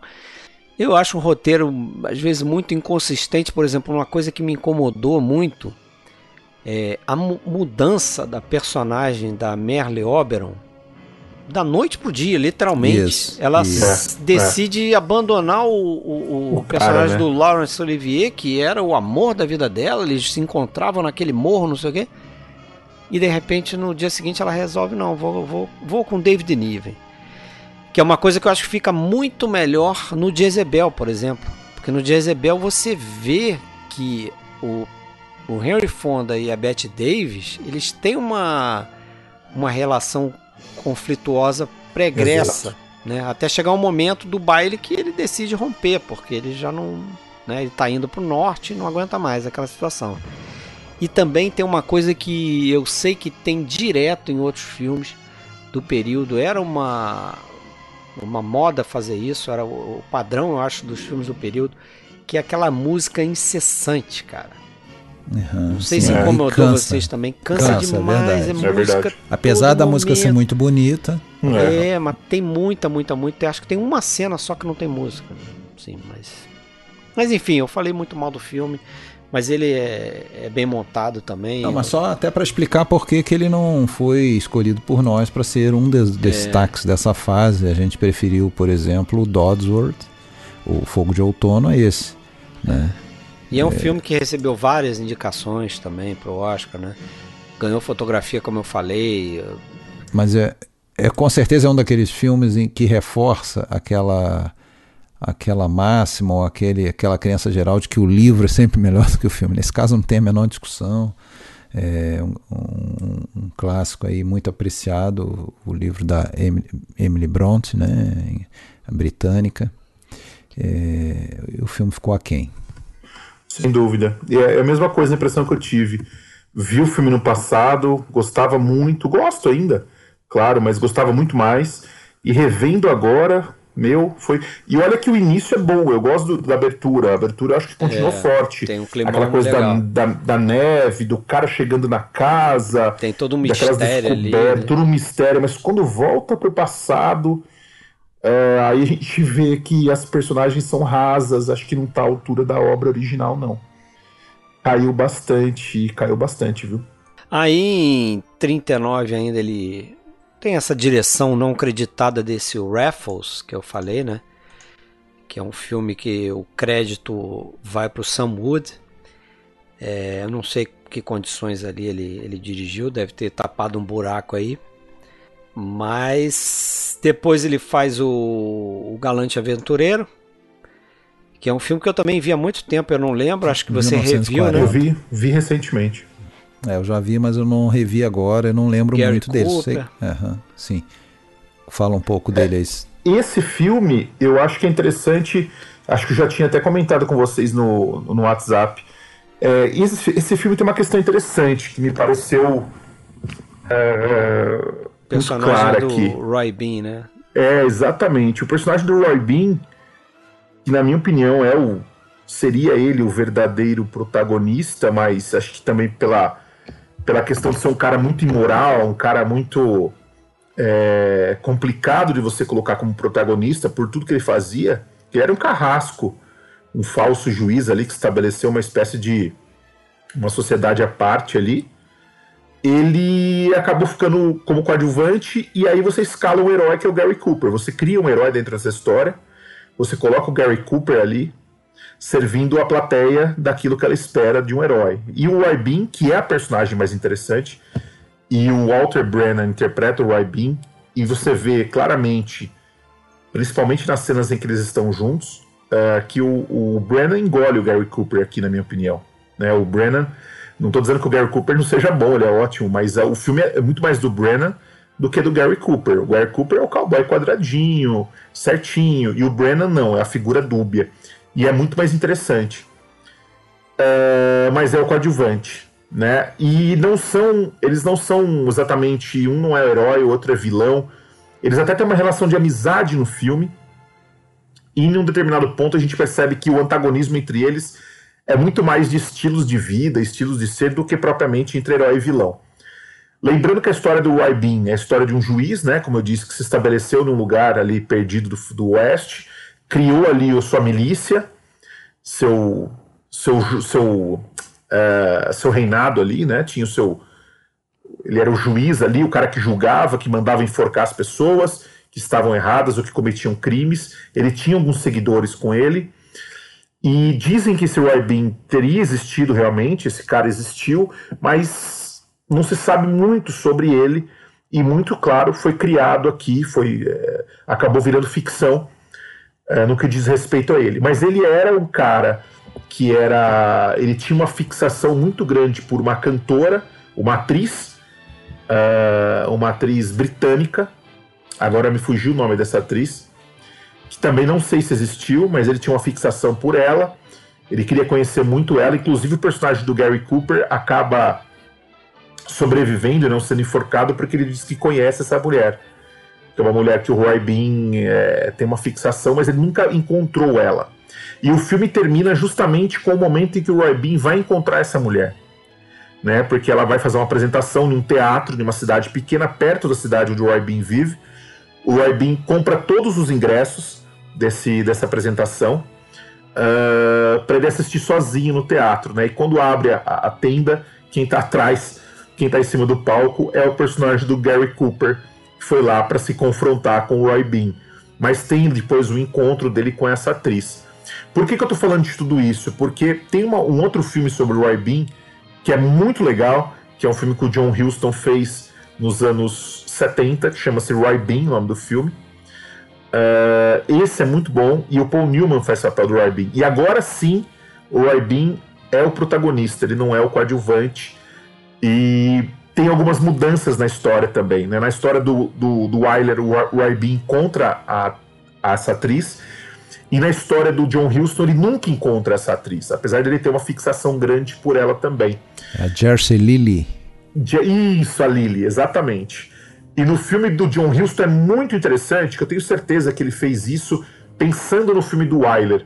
Tem uma conexão aí, porque no filme do John Huston, o Paul Newman vai até o teatro assistir a apresentação dela e quando ele chega para comprar o ingresso, não tem mais ingresso, todos os ingressos foram vendidos.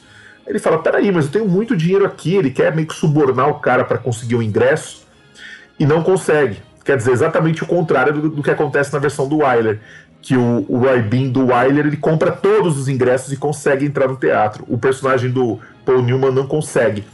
E um cara oferece para ele, ah, eu, eu consigo para você, você entrar pelos fundos do teatro, tal. Ele acredita, vai lá, mas era um bandido, o cara dá uma pancada na cabeça dele, rouba ele e ele não conhece a Lily. Né, aqui no filme do John Huston é interpretada por ninguém menos que Ava Gardner, que só aparece no fim do filme, mas que nunca encontra o juiz. Essa é só uma história para vocês, é, assim, curiosidade, porque eu vi esses dois filmes recentemente e eu acho que tem, tem conexões aí, né? Também porque o John Huston era um admirador do William Wyler. Interessante, eu não vi esse do, do Houston. Então vamos seguir? Vamos pro próximo? Vamos lá. A carta, The Letter, 1940. Who's got the letter? Hammond's wife? Oh. Are you going to let them hang me? What do you mean by that, Leslie? You could get the letter. Do you think it's so easy to do away with unwelcome evidence? Surely nothing would have been said to if. if the owner weren't quite prepared to sell it. That's true. But I'm not prepared to buy it. É uma peça, de novo uma peça, né? Um cara chamado Somerset Maugham, que foi inspirada num caso que parece que aconteceu mesmo na Malásia, 1911, a esposa de um fazendeiro que atirou em seu amante, né? Dizem que o filme é bem fiel à peça, tem algumas modificações, evidentemente. A principal delas é o destino da personagem da Betty Davis, né? Porque o Código Reis não deixava é, ela sair impune como ela sai na peça. Então, depois no final a gente comenta, se a gente quiser aí, para não dar muito é, spoiler, né? E é um roteiro assinado por um cara só, Howard Cott. E pelo que a gente conversou no grupo ali, eu acho que vocês é, desceram um pouco aí o patamar do filme para vocês. Eu continuo achando um excelente filme. Eu continuo achando também um excelente filme. É, não, acho que foi não. mais eu que comentei é. isso. É, tá longe de ser um filme ruim mas eu já gostei mais dele, né? acho que me impressionou mais, tal, talvez aí com, com o tempo, é, é, não sei, caiu um pouco, mas não, tá longe de ser um filme ruim. Não, é. é a presença magnética da Bette Davis nos três filmes, né? Nos três filmes, mas nesse aqui talvez até um seja o que só aparece mais, assim, é, realmente ela é, é, é impressionante e e um pouco se mistura assim a personalidade dela com, a, com essas personagens que ela faz, né, de mulher forte, mulher temperamental, mulher que não leva desaforo para casa, mas ao mesmo tempo uma pessoa assim é, que conquista as pessoas, né, que atrai as pessoas. Você é, vendo o filme, eu acho que eu, eu, talvez isso tenha contribuído para o filme cair um pouco para mim, foi a perda dessa dessa duvidazinha inicial, porque quando você vê o filme a primeira vez, você fica até na dúvida se, se realmente ela matou em legítima defesa ou não, e depois você vai. Quando você vê a segunda vez, você já sabe que é. não, você já sabe Exato. que ela é uma FDP completa. Mas eu, é. eu, acho que o filme tem aí outro, tem outros predicados desde o início, né? Acho que a sequência inicial é, é excelente. É né? excelente. Muito comentada também aquela questão da câmera situar quase que completamente o, espaço, os personagens secundários, uma personagem principal, a ação, porque o filme já começa com um baita de um. Não sei nem se pode chamar de um, um plot point, um ponto de virada, mas já começa já num, né, num ponto importantíssimo do roteiro, que é justamente o assassinato do, do personagem do Hammond. Acho que é Hammond, né? Isso.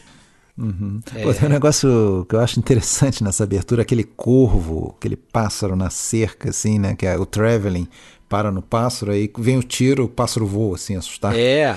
Não, é. toda a sequência é sensacional, porque ele começa com numa árvore, se eu não me engano. É, e você vê é que. Como a gente vê a, a, seringueira pingando. A seringueira né? pingando, né? Você é. vê que a gente está numa, numa uma plantação ali para extração né? de, de, de borracha. E aquilo tudo é feito no estúdio, né? Uhum. Então, a Os caras câmera, dormindo a câmera passa situação. exatamente pelos caras dormindo, a gente, pô, o é. que, que é isso e tal. Aí logo em seguida vem esse, essa questão aí, cachorro é, fugindo, pássaro voando, né, com os tiros e e a, a forma como a, a, câmera acompanha ali, né, fazendo um movimento meio que contrário assim, a câmera vai para a esquerda, se não me falha a memória, e a personagem da Bette Davis vem para a direita do quadro assim, né?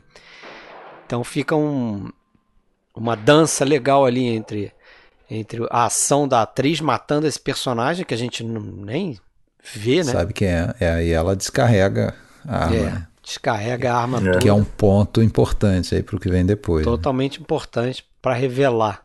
É, revendo o filme, eu adoro esse filme, eu acho que é incrível. Mas tem uma coisa que me incomodou demais, demais revendo agora, e que acho que é o ponto mais baixo para mim. Não sei o que vocês acham. Isso, vamos mas... tirar isso do caminho. Fala aí. Ela mata o cara, certo? Certo. É, o, o, vão lá na, na, chamar o marido dela que está em outro lugar. O marido vem, vem o, o, advogado, vem acho que é o delegado, tá ali também, um outro cara. E aí eu acho super estranha a situação, porque, meu, os três sentam ali na sala, começam a tomar um drink, como se nada tivesse acontecido. É, isso incomoda. Tem um, tem um cadáver na, do lado lá, acabou de matar um cara, sabe? Tem um hum. cadáver lá que nem é. esfriou ainda.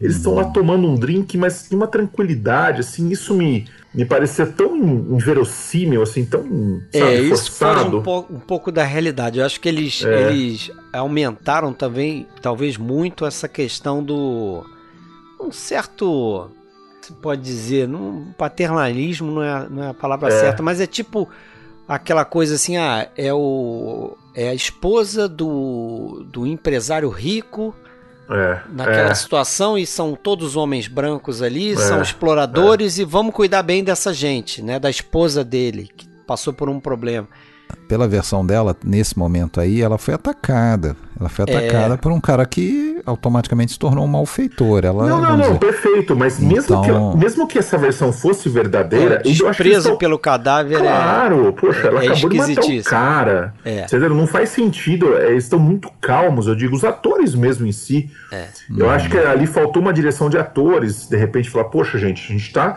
acabou de, uma, de vivenciar uma tragédia aqui, hum. né? Sei lá. Mas enfim, mas depois o filme, o, o filme caminha muito bem. É só esse ponto que eu queria citar que me incomodou bastante na revisão. É, e ali tem uma. Acho que uma coisa que fica clara também, é, logo de início, é que você tem esses dois personagens, do advogado e do cara que é o delegado, e o delegado é super solícito à, à história da, da Betty Davis, e você já percebe que o advogado que é interpretado por esse James Stephenson. A gente pode até falar um pouco dele, porque chegando no final do filme, eu fui pesquisar um pouco sobre ele, porque me impressionou o cara. Ele faleceu logo depois. É, né? ele faleceu é, logo depois, é. por isso que ele não teve uma carreira, porque era um cara para ter uma carreira muito maior, porque ele tá uhum. excelente nesse filme. Eu acho ele excelente, porque você percebe através da atuação dele que ele é um cara que tá ali para dar um apoio, mas ele não compra a história dela é, totalmente. Sim. Sim, né? sim. Ele é o cara com o pé atrás.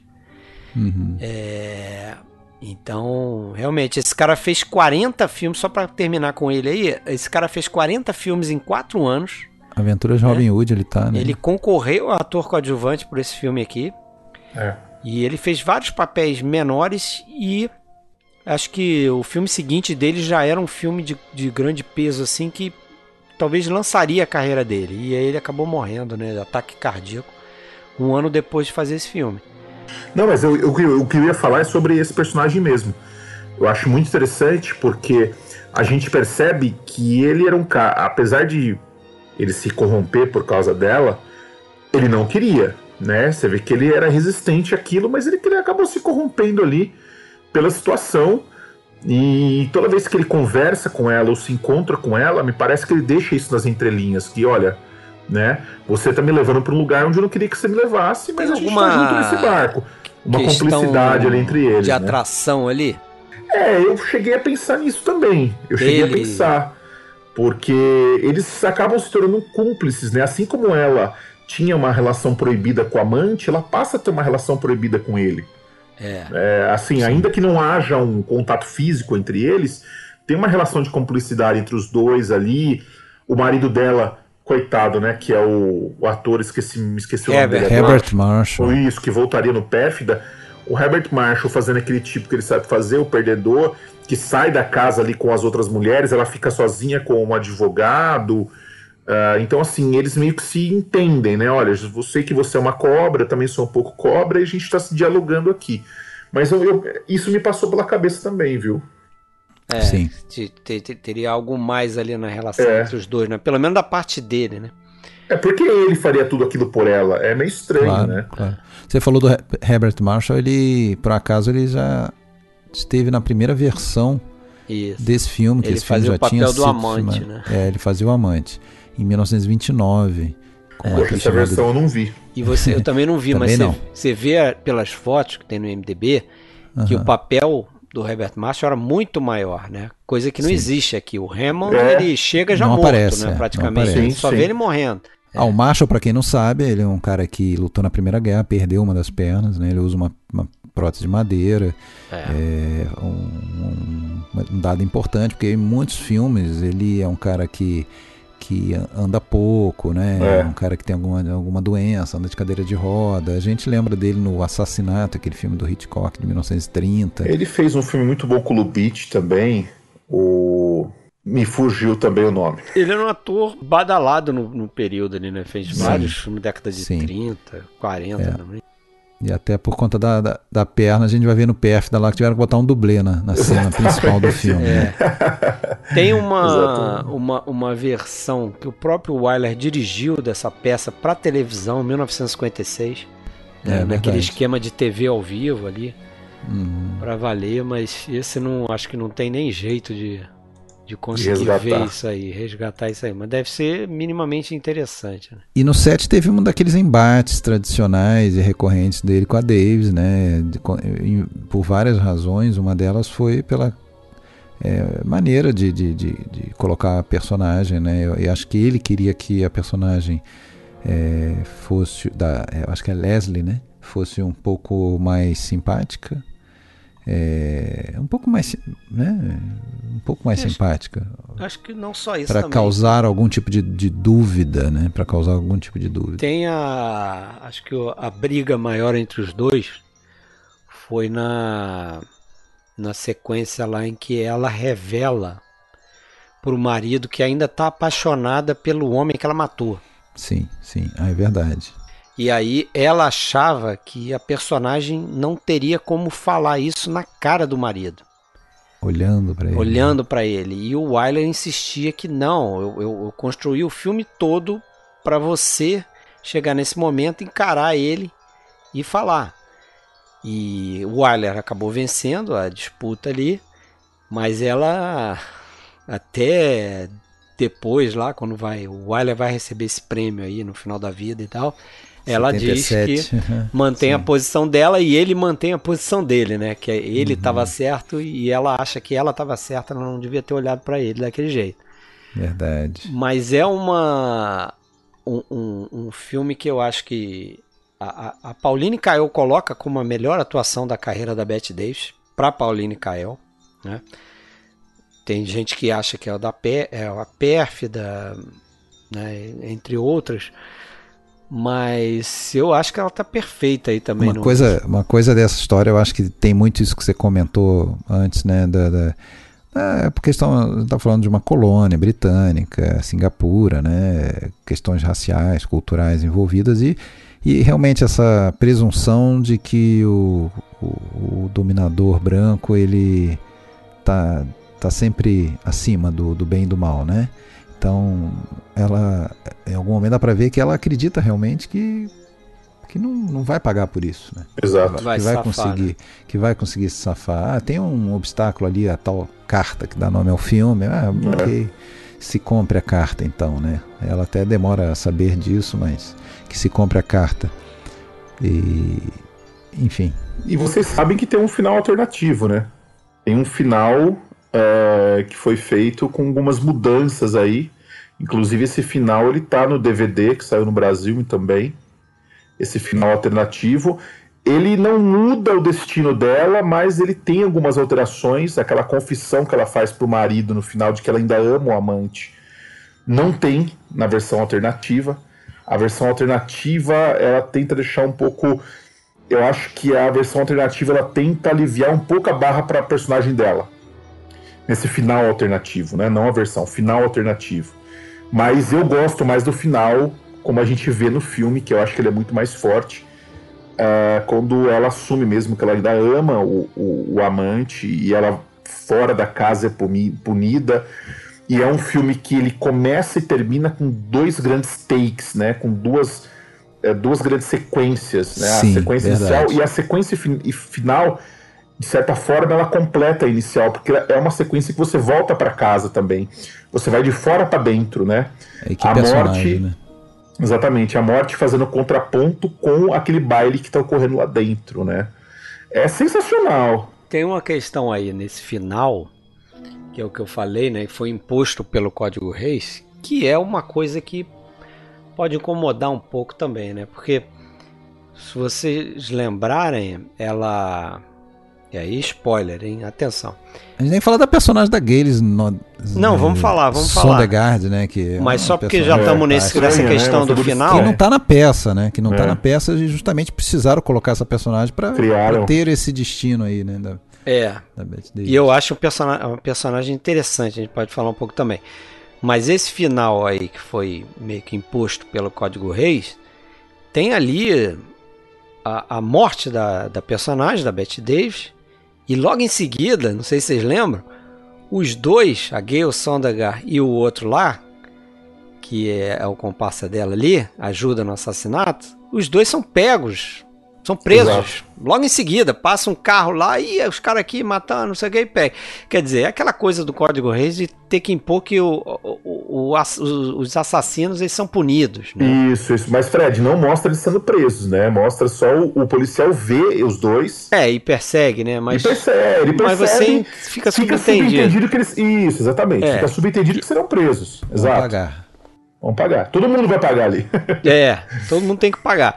É. Agora, voltando nessa personagem aí, eu acho interessantíssima, que é uma figura meio elusiva ali, misteriosa, né? Tem um- uma a cena em que ela entrega a carta para Bette Davis, eu acho excelente ali. Inclusive em termos de, de fotografia, que é de um cara Sim. chamado Tony Gaudio. Sim. E aquela saída, não sei se vocês vão lembrar da Gail Sondergaard, da, que faz essa mulher misteriosa, é uma. O pessoal ali é o, é o que? É. É malasiano? O que, que é Singapura? Né? Malasiano, É. Singapura, né? É, e ela é uma nativa e tal. É, então ela tem aquela vestimenta. De novo, são os figurinos do Orry Kelly. Esse Orry Kelly aí, por acaso, ela- ele fez. Ele parece que era é, figurinista da Bette Davis, né? Tem, eu pesquisei aqui, tem mais de 45 títulos de filme com a Bette Davis no papel e figurino dele. Então, era o cara quase exclusivo ali. Mas ela tá muito bem vestida e ela sai daquela daquela persiana, daquela cortina ali, tem umas lantejoulas. Me Sim, sim. lembrou a saída da, da Judith Anderson no, É no verdade. Rebeca, Uhum. né? Que ela sai quase em, em silhueta. Essa, é a- essa figura, essa figura da Gales no, é, Sondegard é, faz parte da minha infância, de um filme que eu adorava, passava na TV Manchete, chamado O Pássaro Azul, de 1940. Poxa, isso mesmo ano, mesmo ano. filme da Lessie. Só, só, só uma, só uma lembrança. E ela que é americana, não tem nada de oriental É. ali. É, exatamente. É, isso era aquele, né? Aquelas coisas que você via também muito na época do cinema americano, né? Eles botavam papéis importantes para americanos vestidos de caracterizados como nativos, né? E aí tem aquelas bizarrices que a gente vê aí de vez em quando. É. Umas coisas meio Mas um estranhas. filmaço, hein, cara? Um filmaço, pô. Filmaço, filmaço, tem que ser visto aí pela galera. Concorreu a sete Oscars, não levou nenhum. né? Inclusive concorreu a Oscar de melhor filme, diretor, atriz, ator coadjuvante pro Stephenson. Montagem, fotografia, música do Max Steiner também. É. Mais um filme importante. É verdade. Vamos pro último então da noite. Vamos pro último, Pérfida. Why didn't you leave me? Where was I to go? What money did I have? Didn't think about it much. I had, I'd have known you'd die before I did. But I couldn't have guessed you'd get heart trouble so early, so bad. I'm lucky, Horace. I've always been lucky. I'll be lucky again.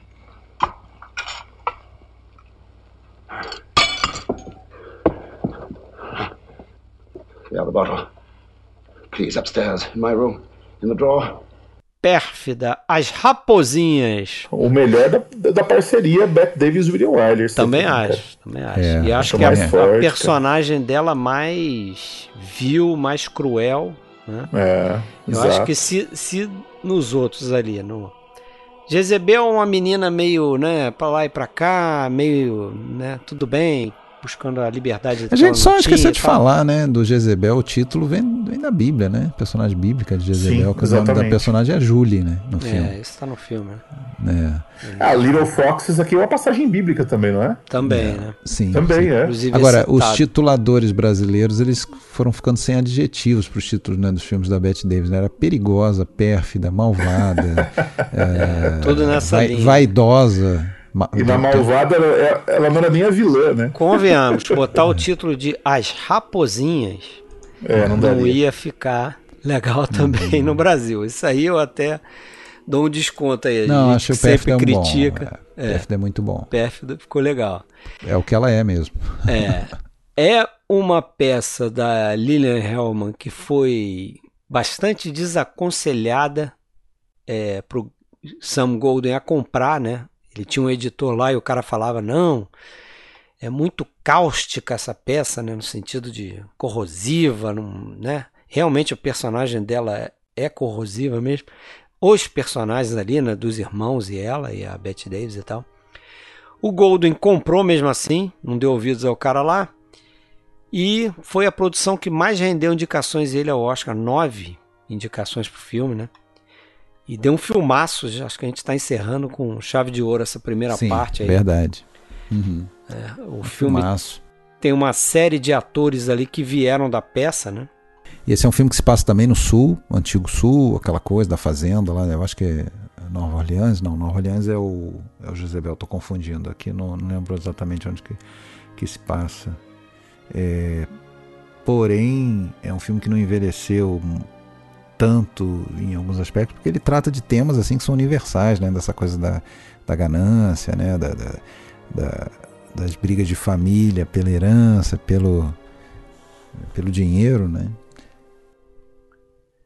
É, personagens muito duros e sombrios, assim, né? Uhum. É coisa que geralmente não fica datada, né? Assim como Jezebel tem um contexto político forte aqui de, de fundo, né? Porque a questão do.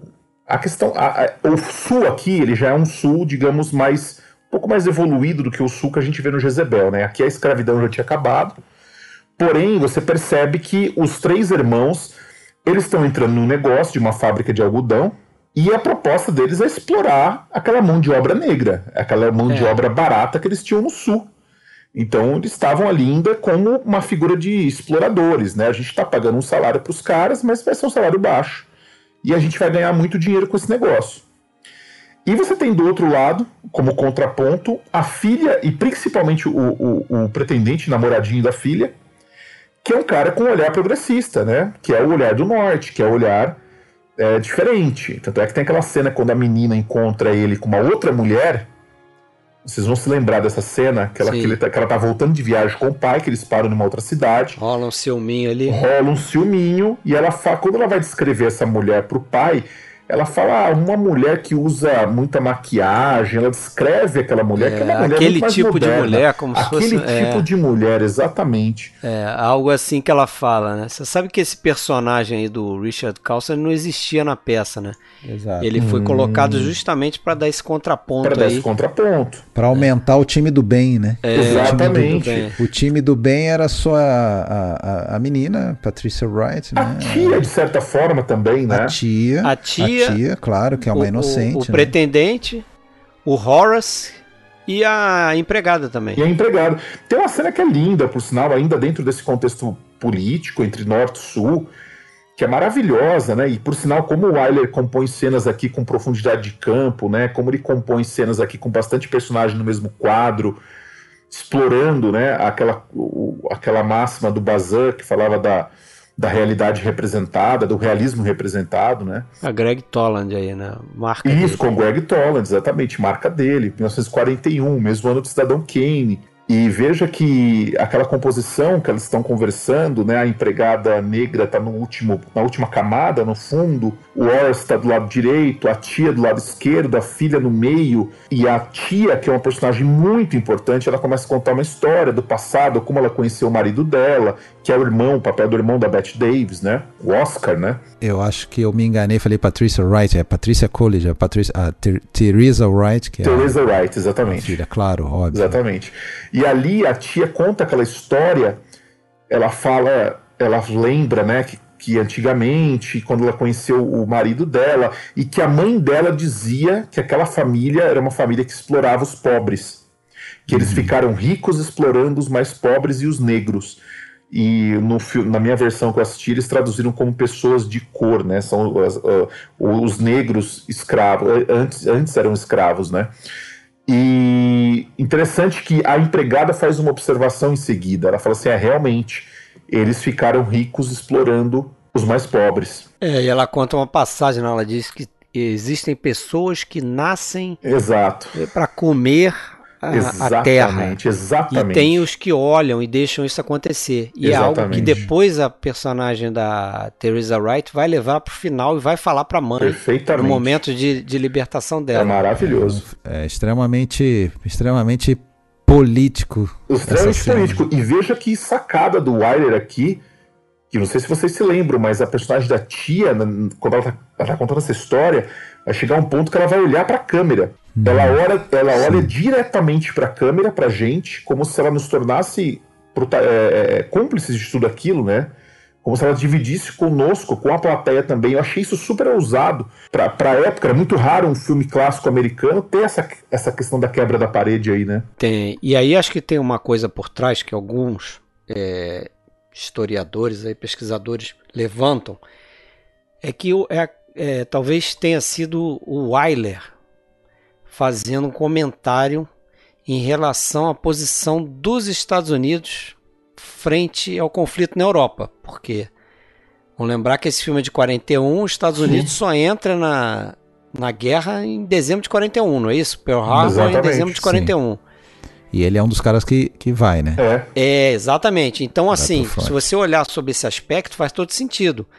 Porque essa, esse diálogo nessa cena aí que a gente comentou, da, da empregada dizendo que tem aqueles que só olham, né, enquanto o mal está acontecendo, Uhum. e aqueles que É só estão verdade. olhando de fora, porra, pode ser É, muito não tinha bem a posição dos Estados Unidos naquela, isso. naquela situação. Faz né? sentido, faz sentido. Faz todo Sim. sentido. Faz Verdade, sentido, bem verdade. interessante.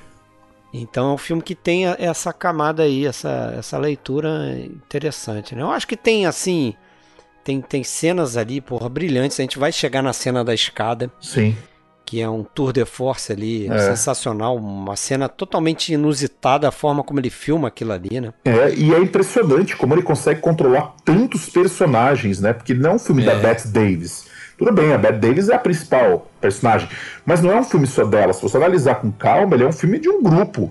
De um e ele não grupo, é. perde em nenhum momento, ele não, ele não perde ninguém de vista, ele consegue colocar todos os personagens ali é, em uma conexão perfeita, né? A gente demora a ver o personagem do, do, do Horace, né? Que é o Herbert Marshall, que ele chega É. e parece que ele faz sempre né, um personagem similar, né? De um cara, vamos dizer, um cara do bem, né, É. um cara talvez até ingênuo a certo ponto. Que vai né, ser enganado por ela. demora, é, demora a perceber, né? E é interessante é, o papel da maquiagem nesse filme, né? Porque a, a Bette Davis ela era cerca de 9 anos só mais velha do que a Ela tinha 33 Ter- anos, né? Teresa Wright, isso. E a maquiagem, É. o, o Wyler diz que, di- dizem que o Wyler odiou, né? Parecia uma atriz de kabuki japonês lá, com aquela, com aquela massa branco, né? branca É, na, é. na cara. Ah, mas E- funciona, mas- você não mas diz aí. funciona, exatamente. funcionou, exatamente, exatamente. Ela você passa vê, por exemplo, ela em Jezebel, ela é uma garota. Aqui você vê ela, era uma, uma senhora. E, pô, é três anos entre um filme e outro, né? Sim. E é, a, as cenas que. a- a- sabe que a, a, a Bette Davis, ela. Não, não. Ela meio que rouba, entre aspas, né, o papel que era da Tallulah Bankhead na peça, né? Na peça, isso. É como eu falei, a- a- o filme é, pega ali vários atores que fizeram a peça. O Charles Dingle, que é o, o Ben, acho que é Isso. Ben, né? O irmão Isso. mais velho Uhum. dela, o, o Carl Benton Reed, que é o Oscar, o Dan Doria, que é o Léo, né? Que é o filho É. do Oscar, a Patricia Collins, essa galera toda veio do, do teatro. Só não veio a Tallulah Bankhead, né? E aí, a gente tava falando da Warner, mas esse filme aqui é do Goldwyn. E houve uma troca aí, parece que foi a primeira, uma das únicas vezes que a Bette Davis foi trocada, foi emprestada pela Warner para outro para outro estúdio, né? Então, Sim. o Goldwyn recebeu a Bette Davis e o Gary Cooper foi para Warner fazer o Sargento York, que se deu bem também porque ganhou o Oscar bem, e hein? tudo mais. né? Mas eu tava falando das cenas aqui, acho que uma das cenas geniais que ele faz nesse filme, que é uma cena assim relativamente simples, mas ele quebra aquela questão do plano e contraplano. Naquela cena do pai e do filho se barbeando. Ah, sim. verdade. Bem legal. Ele Aquilo é no- excelente. O reflexo, né? Ele faz o reflexo ali, Ele né? faz, é, um, é um, entre aspas, um plano e contraplano, que o pai tá virado pra gente, meio que Perfeito. quebrando aquela quarta parede, porque ele tá. A gente seria o espelho, né? A câmera seria o espelho, ele tá virando, virado pro espelho. E o filho tá de costas pra ele, virado pra um outro espelho, um espelho circular Exato. de barba. E a gente vê lá o personagem do Dan, Druria falando através daquele espelho ali. Então, e tem uma, uma simbologia aí também interessante ali, porque é justamente o momento que eles estão tramando roubar o dinheiro do personagem do Herbert Marshall. Exatamente. Então, em vez deles estarem fazendo isso cara a cara, eles estão fazendo costas a costas, entendeu? É. Sim. Então é um negócio que fica mais. É, porque é o que acontece na prática de eles não falam abertamente sobre É. isso, entendido. E- Eles escondem, né? Fica um negócio meio sugerido. Ah, então você vai lá e tal. E parece que o Eisenstein viu esse filme e achou essa cena genial e teria dito que só essa cena valeria a fama do William Wyler como grande diretor, entendeu? É curioso, né? Você pensar no Eisenstein ter esse filme é, como vendo o filme referência, né? americano, né? É. E tendo como referência. Outra cena que eu acho genial também, vocês vão lembrar, que pô, o nome do filme em inglês é The Little Foxes, né? As raposinhas, as pequenas raposas. A cena em que o personagem do Herbert Marshall chega, vai pro quarto dele, e os três irmãos ali, os dois homens e a Bette Davis, cercam ele Uhum, sim. para tentar convencer, convencer ele de entrar naquele negócio. Sim. A forma como eles ficam revezando na cadeira parecem realmente predadores cercando a Exato. presa, né? Sim, Exatamente. sim. Então tem toda essa ideia por trás do filme. É interessante assim, né, que essa inocência do, do, do Horace, e- eles próprios põem a coisa a perder, os irmãos, né, porque eles são tão afoitos é, que ele já, daí ele já começa a perceber, bom, peraí, esses caras estão querendo alguma coisa, eles me mandaram, me chamaram, de- devem ter algum interesse. Ele já, ele já tem uma certa desconfiança deles e, e eles rapidinho deixam claro que ele, eles só querem ali, ele pode morrer depois, não importa. Eles não estão nem um pouco interessados, eles só querem que a assinatura dele no negócio e tal, o dinheiro dele, né? É, tanto é que quando ele morre, os caras cinco minutos depois estão discutindo o percentual, né? Não, agora tu vai me dar 75%. Engraçado, isso que você falou, Rafael, lá da carta, eu percebi lá, mas aqui eu percebi bem também que é uma coisa até que, claro, é, é funcional, fala sobre essas pessoas, as raposas, mas é, é, é marcante. O, o cara acabou de morrer, É. tá lá o corpo dele na cama e já estão ali tratando do próximo passo. Então, mas é engraçado, porque aqui eu acho que funciona. Eu não sei, aqui funcionou. Sim, claro, mas Você funciona entendeu? porque justamente é, é para uma coisa ser que você absurdo espere, mesmo. espera daqueles personagens. né? É, é. É para ser absurdo mesmo. Né? E, e, e é essa tomada de consciência da, da, da filha, né? da, da, da Teresa Wright ali, a Ale- Alexandra, a, a, a- Zan, essa tomada de consciência dela é muito, muito legal, né? Que ela vai se libertando aos poucos daquilo com a ajuda, claro, do, do rapaz, né? Do, do, do David. E é interessante que tem um ponto ali que o, o Horace, quando já está realmente sentindo que, que vai morrer, né? Ele pergunta pro, pro David, né, se ele realmente gosta da filha e tal, porque ele já sabe assim que pelo menos ela vai estar tá bem, bem cuidada, né, alguém que não é vai tá que vai amparada. ajudar, vai amparar, é alguém que vai tirar ela daquele covil ali, né? daquele- É, é. E tem aquela coisa muito forte também, vocês vão lembrar, da tia, quando a tia fala que não gostaria que o filho casasse, não, né? Ao contrário do É. que a gente espera, ela fala, não quero que ele case, não. Porque é justamente o que aconteceu com ela, foi um casamento arranjado, né? Foi um casamento assim que a impressão que dava é que me parece que casaram mais por conveniência ali, porque o cara não gostava, não gosta dela também, né? Da, da Birdie, da tia? Da Bird, é. É. É, porque fica claro assim que ela é, é- ela é que era é, tinha a fortuna, né? É, exatamente. Casaram com ela pela fortuna e depois ela passou a ser totalmente descartável, né?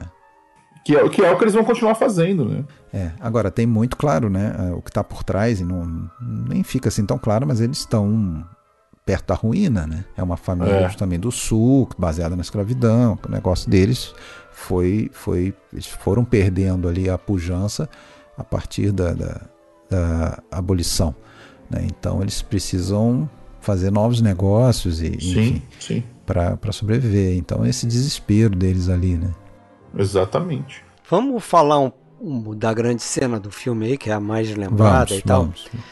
Que é justamente a da morte do Herbert Marshall, né? Uhum. Inclusive o André Bazin, né, famoso crítico francês, é, que em determinado momento ele criticava o William Wyler, né? Depois ele meio que se retrata e faz uma revisão do, da carreira do Wyler e começa a falar muito bem dele, né? Inclusive o William Wyler a gente tem que lembrar que era um daqueles é, diretores que o pessoal da carreira do cinema é, escolheu para meio que fazer um contraponto né, em relação ao que deveria ser o cinema e um cinema que não era tão legal, não era de autor, que seria do tipo do William Wyler, né? Torci o nariz pro cara, né? É, exatamente. Mas o André Bazin depois ele, ele mudou de opinião.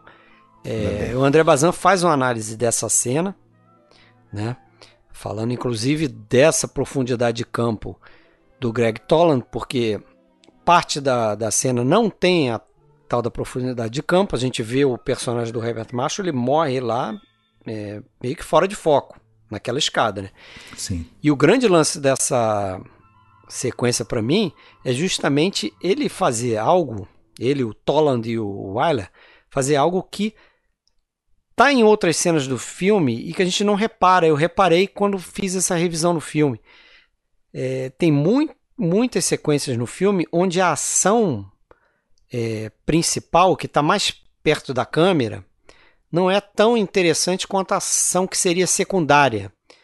Então você tem, por exemplo, tem um momento lá que a personagem da Bette Davis está na frente, próxima da câmera, virado para a gente, cortando lá, trabalhando no jardim dela, e tem um diálogo legal acontecendo no final, no fundo lá, com a Teresa Wright e a personagem da empregada, a Eri, né? E ali que está sendo dito um diálogo interessante, a Bette Davis está aqui fazendo uma outra coisa.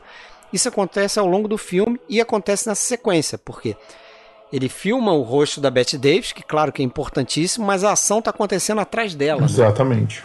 É, mas é, mas o foco mesmo é na reação dela, né? Na reação dela, né? Isso que, Que ela torna não essa, olha, essa ela cena só- tão interessante, né? Ela Porque- só espera o momento exato para simular É. o que prestou socorro, né? Então ela espera a hora que ele cai, né? E aí, quando ele cai, você tem uma mudança, e aí é, é, tem a, a profundidade de campo, você consegue ver já mais tudo em, em foco ali, né? E aí a, a atenção tá lá. É. Esse momento que tá fora de foco é um dublê, né? Porque precisaria subir a escada e o, o Marshall não conseguiria fazer isso sem um sem algum tipo de auxílio, né? De alguma bengala ou alguma coisa assim. Então é, Tem um momento que ele sai do quadro ele sai do quadro, exatamente. e, aí volta o dublê. escada, já é um dublê, Uhum. né? Sim, sim. É, foi muito bem pensado isso aí. Uhum. Mas vocês têm mais coisa pra falar dessa cena? É interessante que depois o, o irmão mais velho ele meio que percebe o que possa ter acontecido, ele insinua, ah, por que, que ele estava sozinho na escada e tal. É. Mas você vê que o interesse dele não é punir, né? De repente ter uma carta na manga para É, fazer uma chantagem. Né? para fazer uma chantagem voltar a ter um percentual razoável ali no negócio É. e tal. E ela, e ela acaba usando aquilo depois a favor dela, que ela dá uma virada na coisa ali, né? Uhum. Porque ela ia ficar sem nada, né? O marido não ia. Os caras roubaram a parte do marido do banco, iam fazer o negócio sem ela saber, ela ia ficar de fora do acordo. Enfim, né? E ela consegue arrumar um jeito de dar uma virada ali. E É, ela é a grande 75%, raposa. né? Exatamente, ela fica com. Ela, ela faz um negócio É. pra ficar com a maior parte, né? E aí é interessante também, né? Porque nessa questão do código Reis e tudo mais, você vê, ela indiretamente né, é responsável pela morte do. Ou diretamente, mas ela, ela não mata o marido, né? Ela simplesmente ela não presta so- socorro. É. Claro, ajudou na morte do cara. Isso aí Sim. não tem, não tem dúvida. Mas o que eu quero dizer é o seguinte: no final, a punição dela é ficar com os Sozinha. 75%, mas ficar sozinha, né?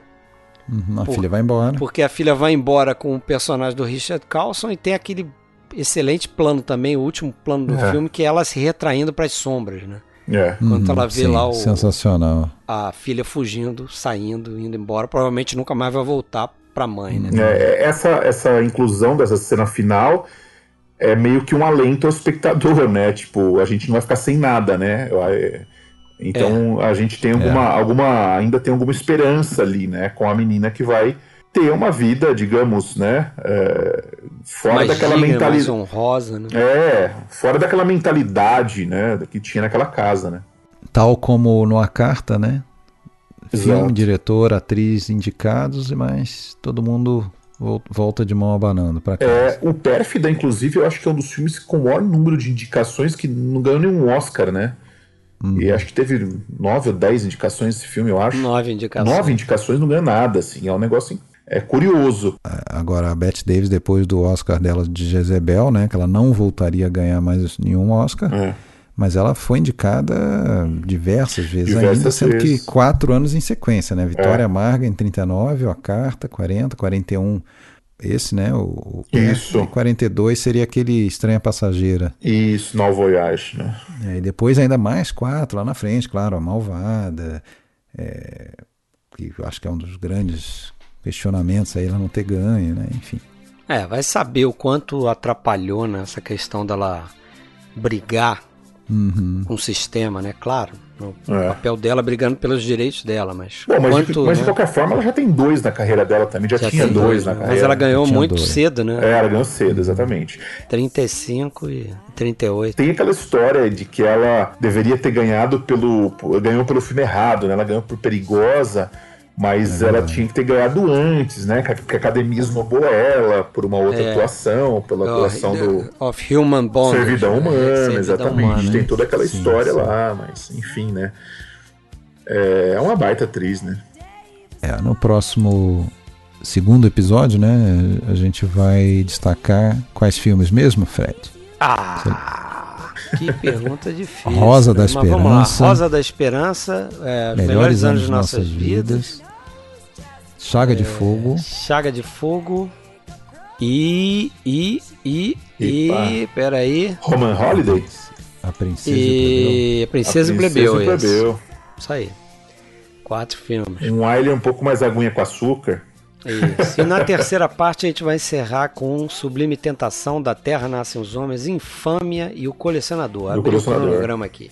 Show de bola. Ah, muito bem. Isso aí. Isso aí, até Então- a próxima então, meus amigos. Até a próxima. É Valeu. Rafael. Obrigado, Fred. Obrigado, Alexandre. Espero mais uma vez ter correspondido às expectativas de vocês. Sempre, sempre. Ah, que bom. E tamo junto, vamos, vamos aí pro próximo Wyler. Tenho certeza que o pessoal vai curtir também. Obrigado, viu? Vamos lá. Valeu, Alexandre. Valeu, Fred. Até a próxima. Um abraço. Abraço.